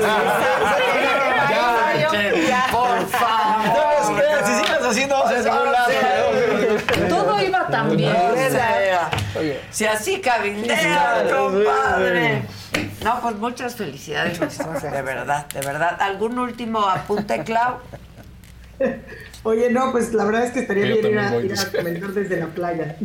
Pues la verdad que sí. sí. cómo no. la verdad es que sí se, sí se antoja. Jueves y viernes, pero cambiamos su participación para... Sí. Exacto, para el viernes. Yo conozco al dueño de aquí. Ah, exacto. Sí. Muchas felicidades. Pues la verdad que sigan los éxitos y que se exporte a otros estados, ¿no? Que esa sería sí, la eso, idea. Eso que está muy bien, porque era justo lo que les mencionaba, ¿no? Cómo pensar desde lo local también puede contribuir para generar cambios importantes en cuestiones que parecían, ¿no? Contrario a lo que se dice, que, que, que no debemos dejar que se, se, se, sientan como el ADN de la mexicaneidad y que podamos tener un combate frontal a, sí. a los actos de corrupción y a la impunidad, ¿no? Yo creo que, pues sí, es un buen, y además es una buena noticia que se hagan estos, digamos, foros o encuentros, porque al final, seguramente desde lo local, cada uno tiene sus propias complejidades, pero habrá cuestiones que son comunes, eh, que pues siempre como pensando fuera de la caja y entre todos se pueden encontrar soluciones. Efectivamente, Claudia, perdón, pero, pero el Plan Nacional de Trabajo de las Fiscalías Anticorrupción ya está uniéndose, por ejemplo, las Contralorías de los estados y federación para empezar ya a dejar de hacer trabajos aislados. Eh, tenemos varios ejes, sobre todo eh, el, en el eje de, de, buenas prácticas. Tenemos reuniones por las cinco, con las cinco vicepresidencias que hay en temas de capacitación, en temas de, de, buenas prácticas. Por ejemplo, en Quintana Roo nosotros eh, hemos tenido ya criterios de, de los, del Tribunal Colegiado de Circuito en relación a los aseguramientos de folios electrónicos de los inmuebles que tenemos nosotros en investigación y que se han interpuesto amparos correspondientes, pero como nosotros no les causamos perjuicio a los investigados y a las investigadas, porque primero no los desposeemos, ¿sí? no les privamos el, el goce, uso y disfrute del, inmueble, pero sí les impedimos que donen, regalen, hagan algún, algún trámite para de embargo, ponerlos, cambiarles el estatus. Entonces, el inmueble está impedido para hacer cualquier movimiento con él. Entonces se han, se han interpuesto amparos que hemos nosotros ganado y esas buenas prácticas eh, estamos viendo que en, lo, en, los otros estados qué han hecho, qué criterios han tenido, qué y criterios cruzar, han llevado ¿no? para empezar ya a tener esas, eh, eh, pues ahora sí esos, esos criterios judiciales dentro de las Dentro, dentro de las investigaciones se firmó un convenio con la CONATRIP, hemos hecho conversatorios y mesas de trabajo con jueces de control, magistrados, para ver qué criterio usa el Poder Judicial, no sé, de Tabasco, el de Veracruz, el de Yucatán, todo, para empezar ya a estar. ¿Por qué? Porque si le sumamos a que no hay jueces sí. especializados en delitos por corrupción, pues también los jueces con, con lo saturado que están con sus audiencias, pues a veces tenemos que llevar nosotros gente especializada para poder dar ese, ese mensaje que le queremos dar y no solo que le queremos dar, que queremos que entiendan, ¿no? Porque han habido ocasiones que en, en, una sola carpeta de investigación tenemos cinco detenidos por un mismo hecho y a dos nos vinculan a proceso y a claro. tres no. Entonces, claro, claro. Y lo dice un ex juez. Sí. Lo importante es irse pasando al acordeón para que todo el mundo tenga la misma claro, información. Pues sí, sí claro, pues sí. Y que la gente conozca lo que están haciendo. Y yo nada más, si me permite para finalizar, de verdad agradecerle a la saga porque estos espacios de ciudadanía nos permiten acercarnos. ¿no? Uno de los retos, cuando hablas de fiscal, siempre automáticamente pones una barrera, ¿no? Pero el también acercar a los fiscales a la ciudadanía con un lenguaje más sencillo, con esas acciones ayudan. Pero no podría ser posible si no hay medios y si no hay líderes. Y, y no lo digo porque... Y no cualquier bien, ¿no? líder, no, ¿eh? no, lo, lo, digo porque, porque hoy sí te puedo decir que gracias a esta intervención ya hemos recuperado niños, hay mamás que, que ah, cuando estuvimos aquí sentados enorme, de, de, esas leyes, hoy es ese día, hace un año que estuvimos platicando la ley vicaria, hoy es reconocida en el país, ya se recuperaron niños, mamás están teniendo mejores beneficios, ya está reconocido en la ley y eso sin lugar a dudas fue un producto de que sí estamos cabildeando, pero el haber venido aquí con ustedes dio la oportunidad de que la ciudadanía empezara a confiar también en las autoridades. Y en el tema de la corrupción, el tema de la corrupción es fundamental porque es un flagelo donde todos participamos, todos sin excepción, desde el que la comete, pero también el que es omiso. Y los medios de comunicación juegan un papel fundamental, cuando menos en la difusión, en la contención y en la educación. Y esto es por eso es que nos atrevemos a decirle a, a Ilan cuando nos contrataron para el tema de, las, de negociar las leyes fiscales, les dijimos, la saga es un buen aliado para la ciudadanía. Aquí estamos. Yo añadiría en la investigación delitos tan grandes como el de la estafa maestra. Nosotros en Quintana Roo ya tenemos para audiencia de juicio ese tema, ¿no? Felicidades. El de, salen de la investigación de ustedes, se hace público, se inician las denuncias, pero sí, nosotros fuimos uno de los estados que tuvieron a los primeros vinculados en el tema estafa maestra. Ya lo tenemos para para audiencia de juicio oral. Ya estamos Pues felicidades. Gracias, doctora. Muchas gracias. Doctor. Comadre. Doctor. Mi querida Claudia, un beso y un abrazo desde aquí. Un abrazo, cuídense muchas mucho. Muchas gracias, muchas gracias. Nos vemos en Tulum. Nos vemos en Tulum. Bueno, a todo el equipo, muchas gracias. A ustedes, muchas gracias. A todos ustedes que siempre nos acompañan, gracias. Yo los veo esta noche, 7 de la noche, solo con Adela, es con Adán Augusto López y eh, pues es a las 7 de la noche una entrevista muy interesante en donde hablamos de muchas cosas de las que pueden hablar las corcholatas. Pero estuvo muy interesante, muy revelador para mí esa entrevista y la comparto con ustedes. Muchas gracias y hasta esta noche.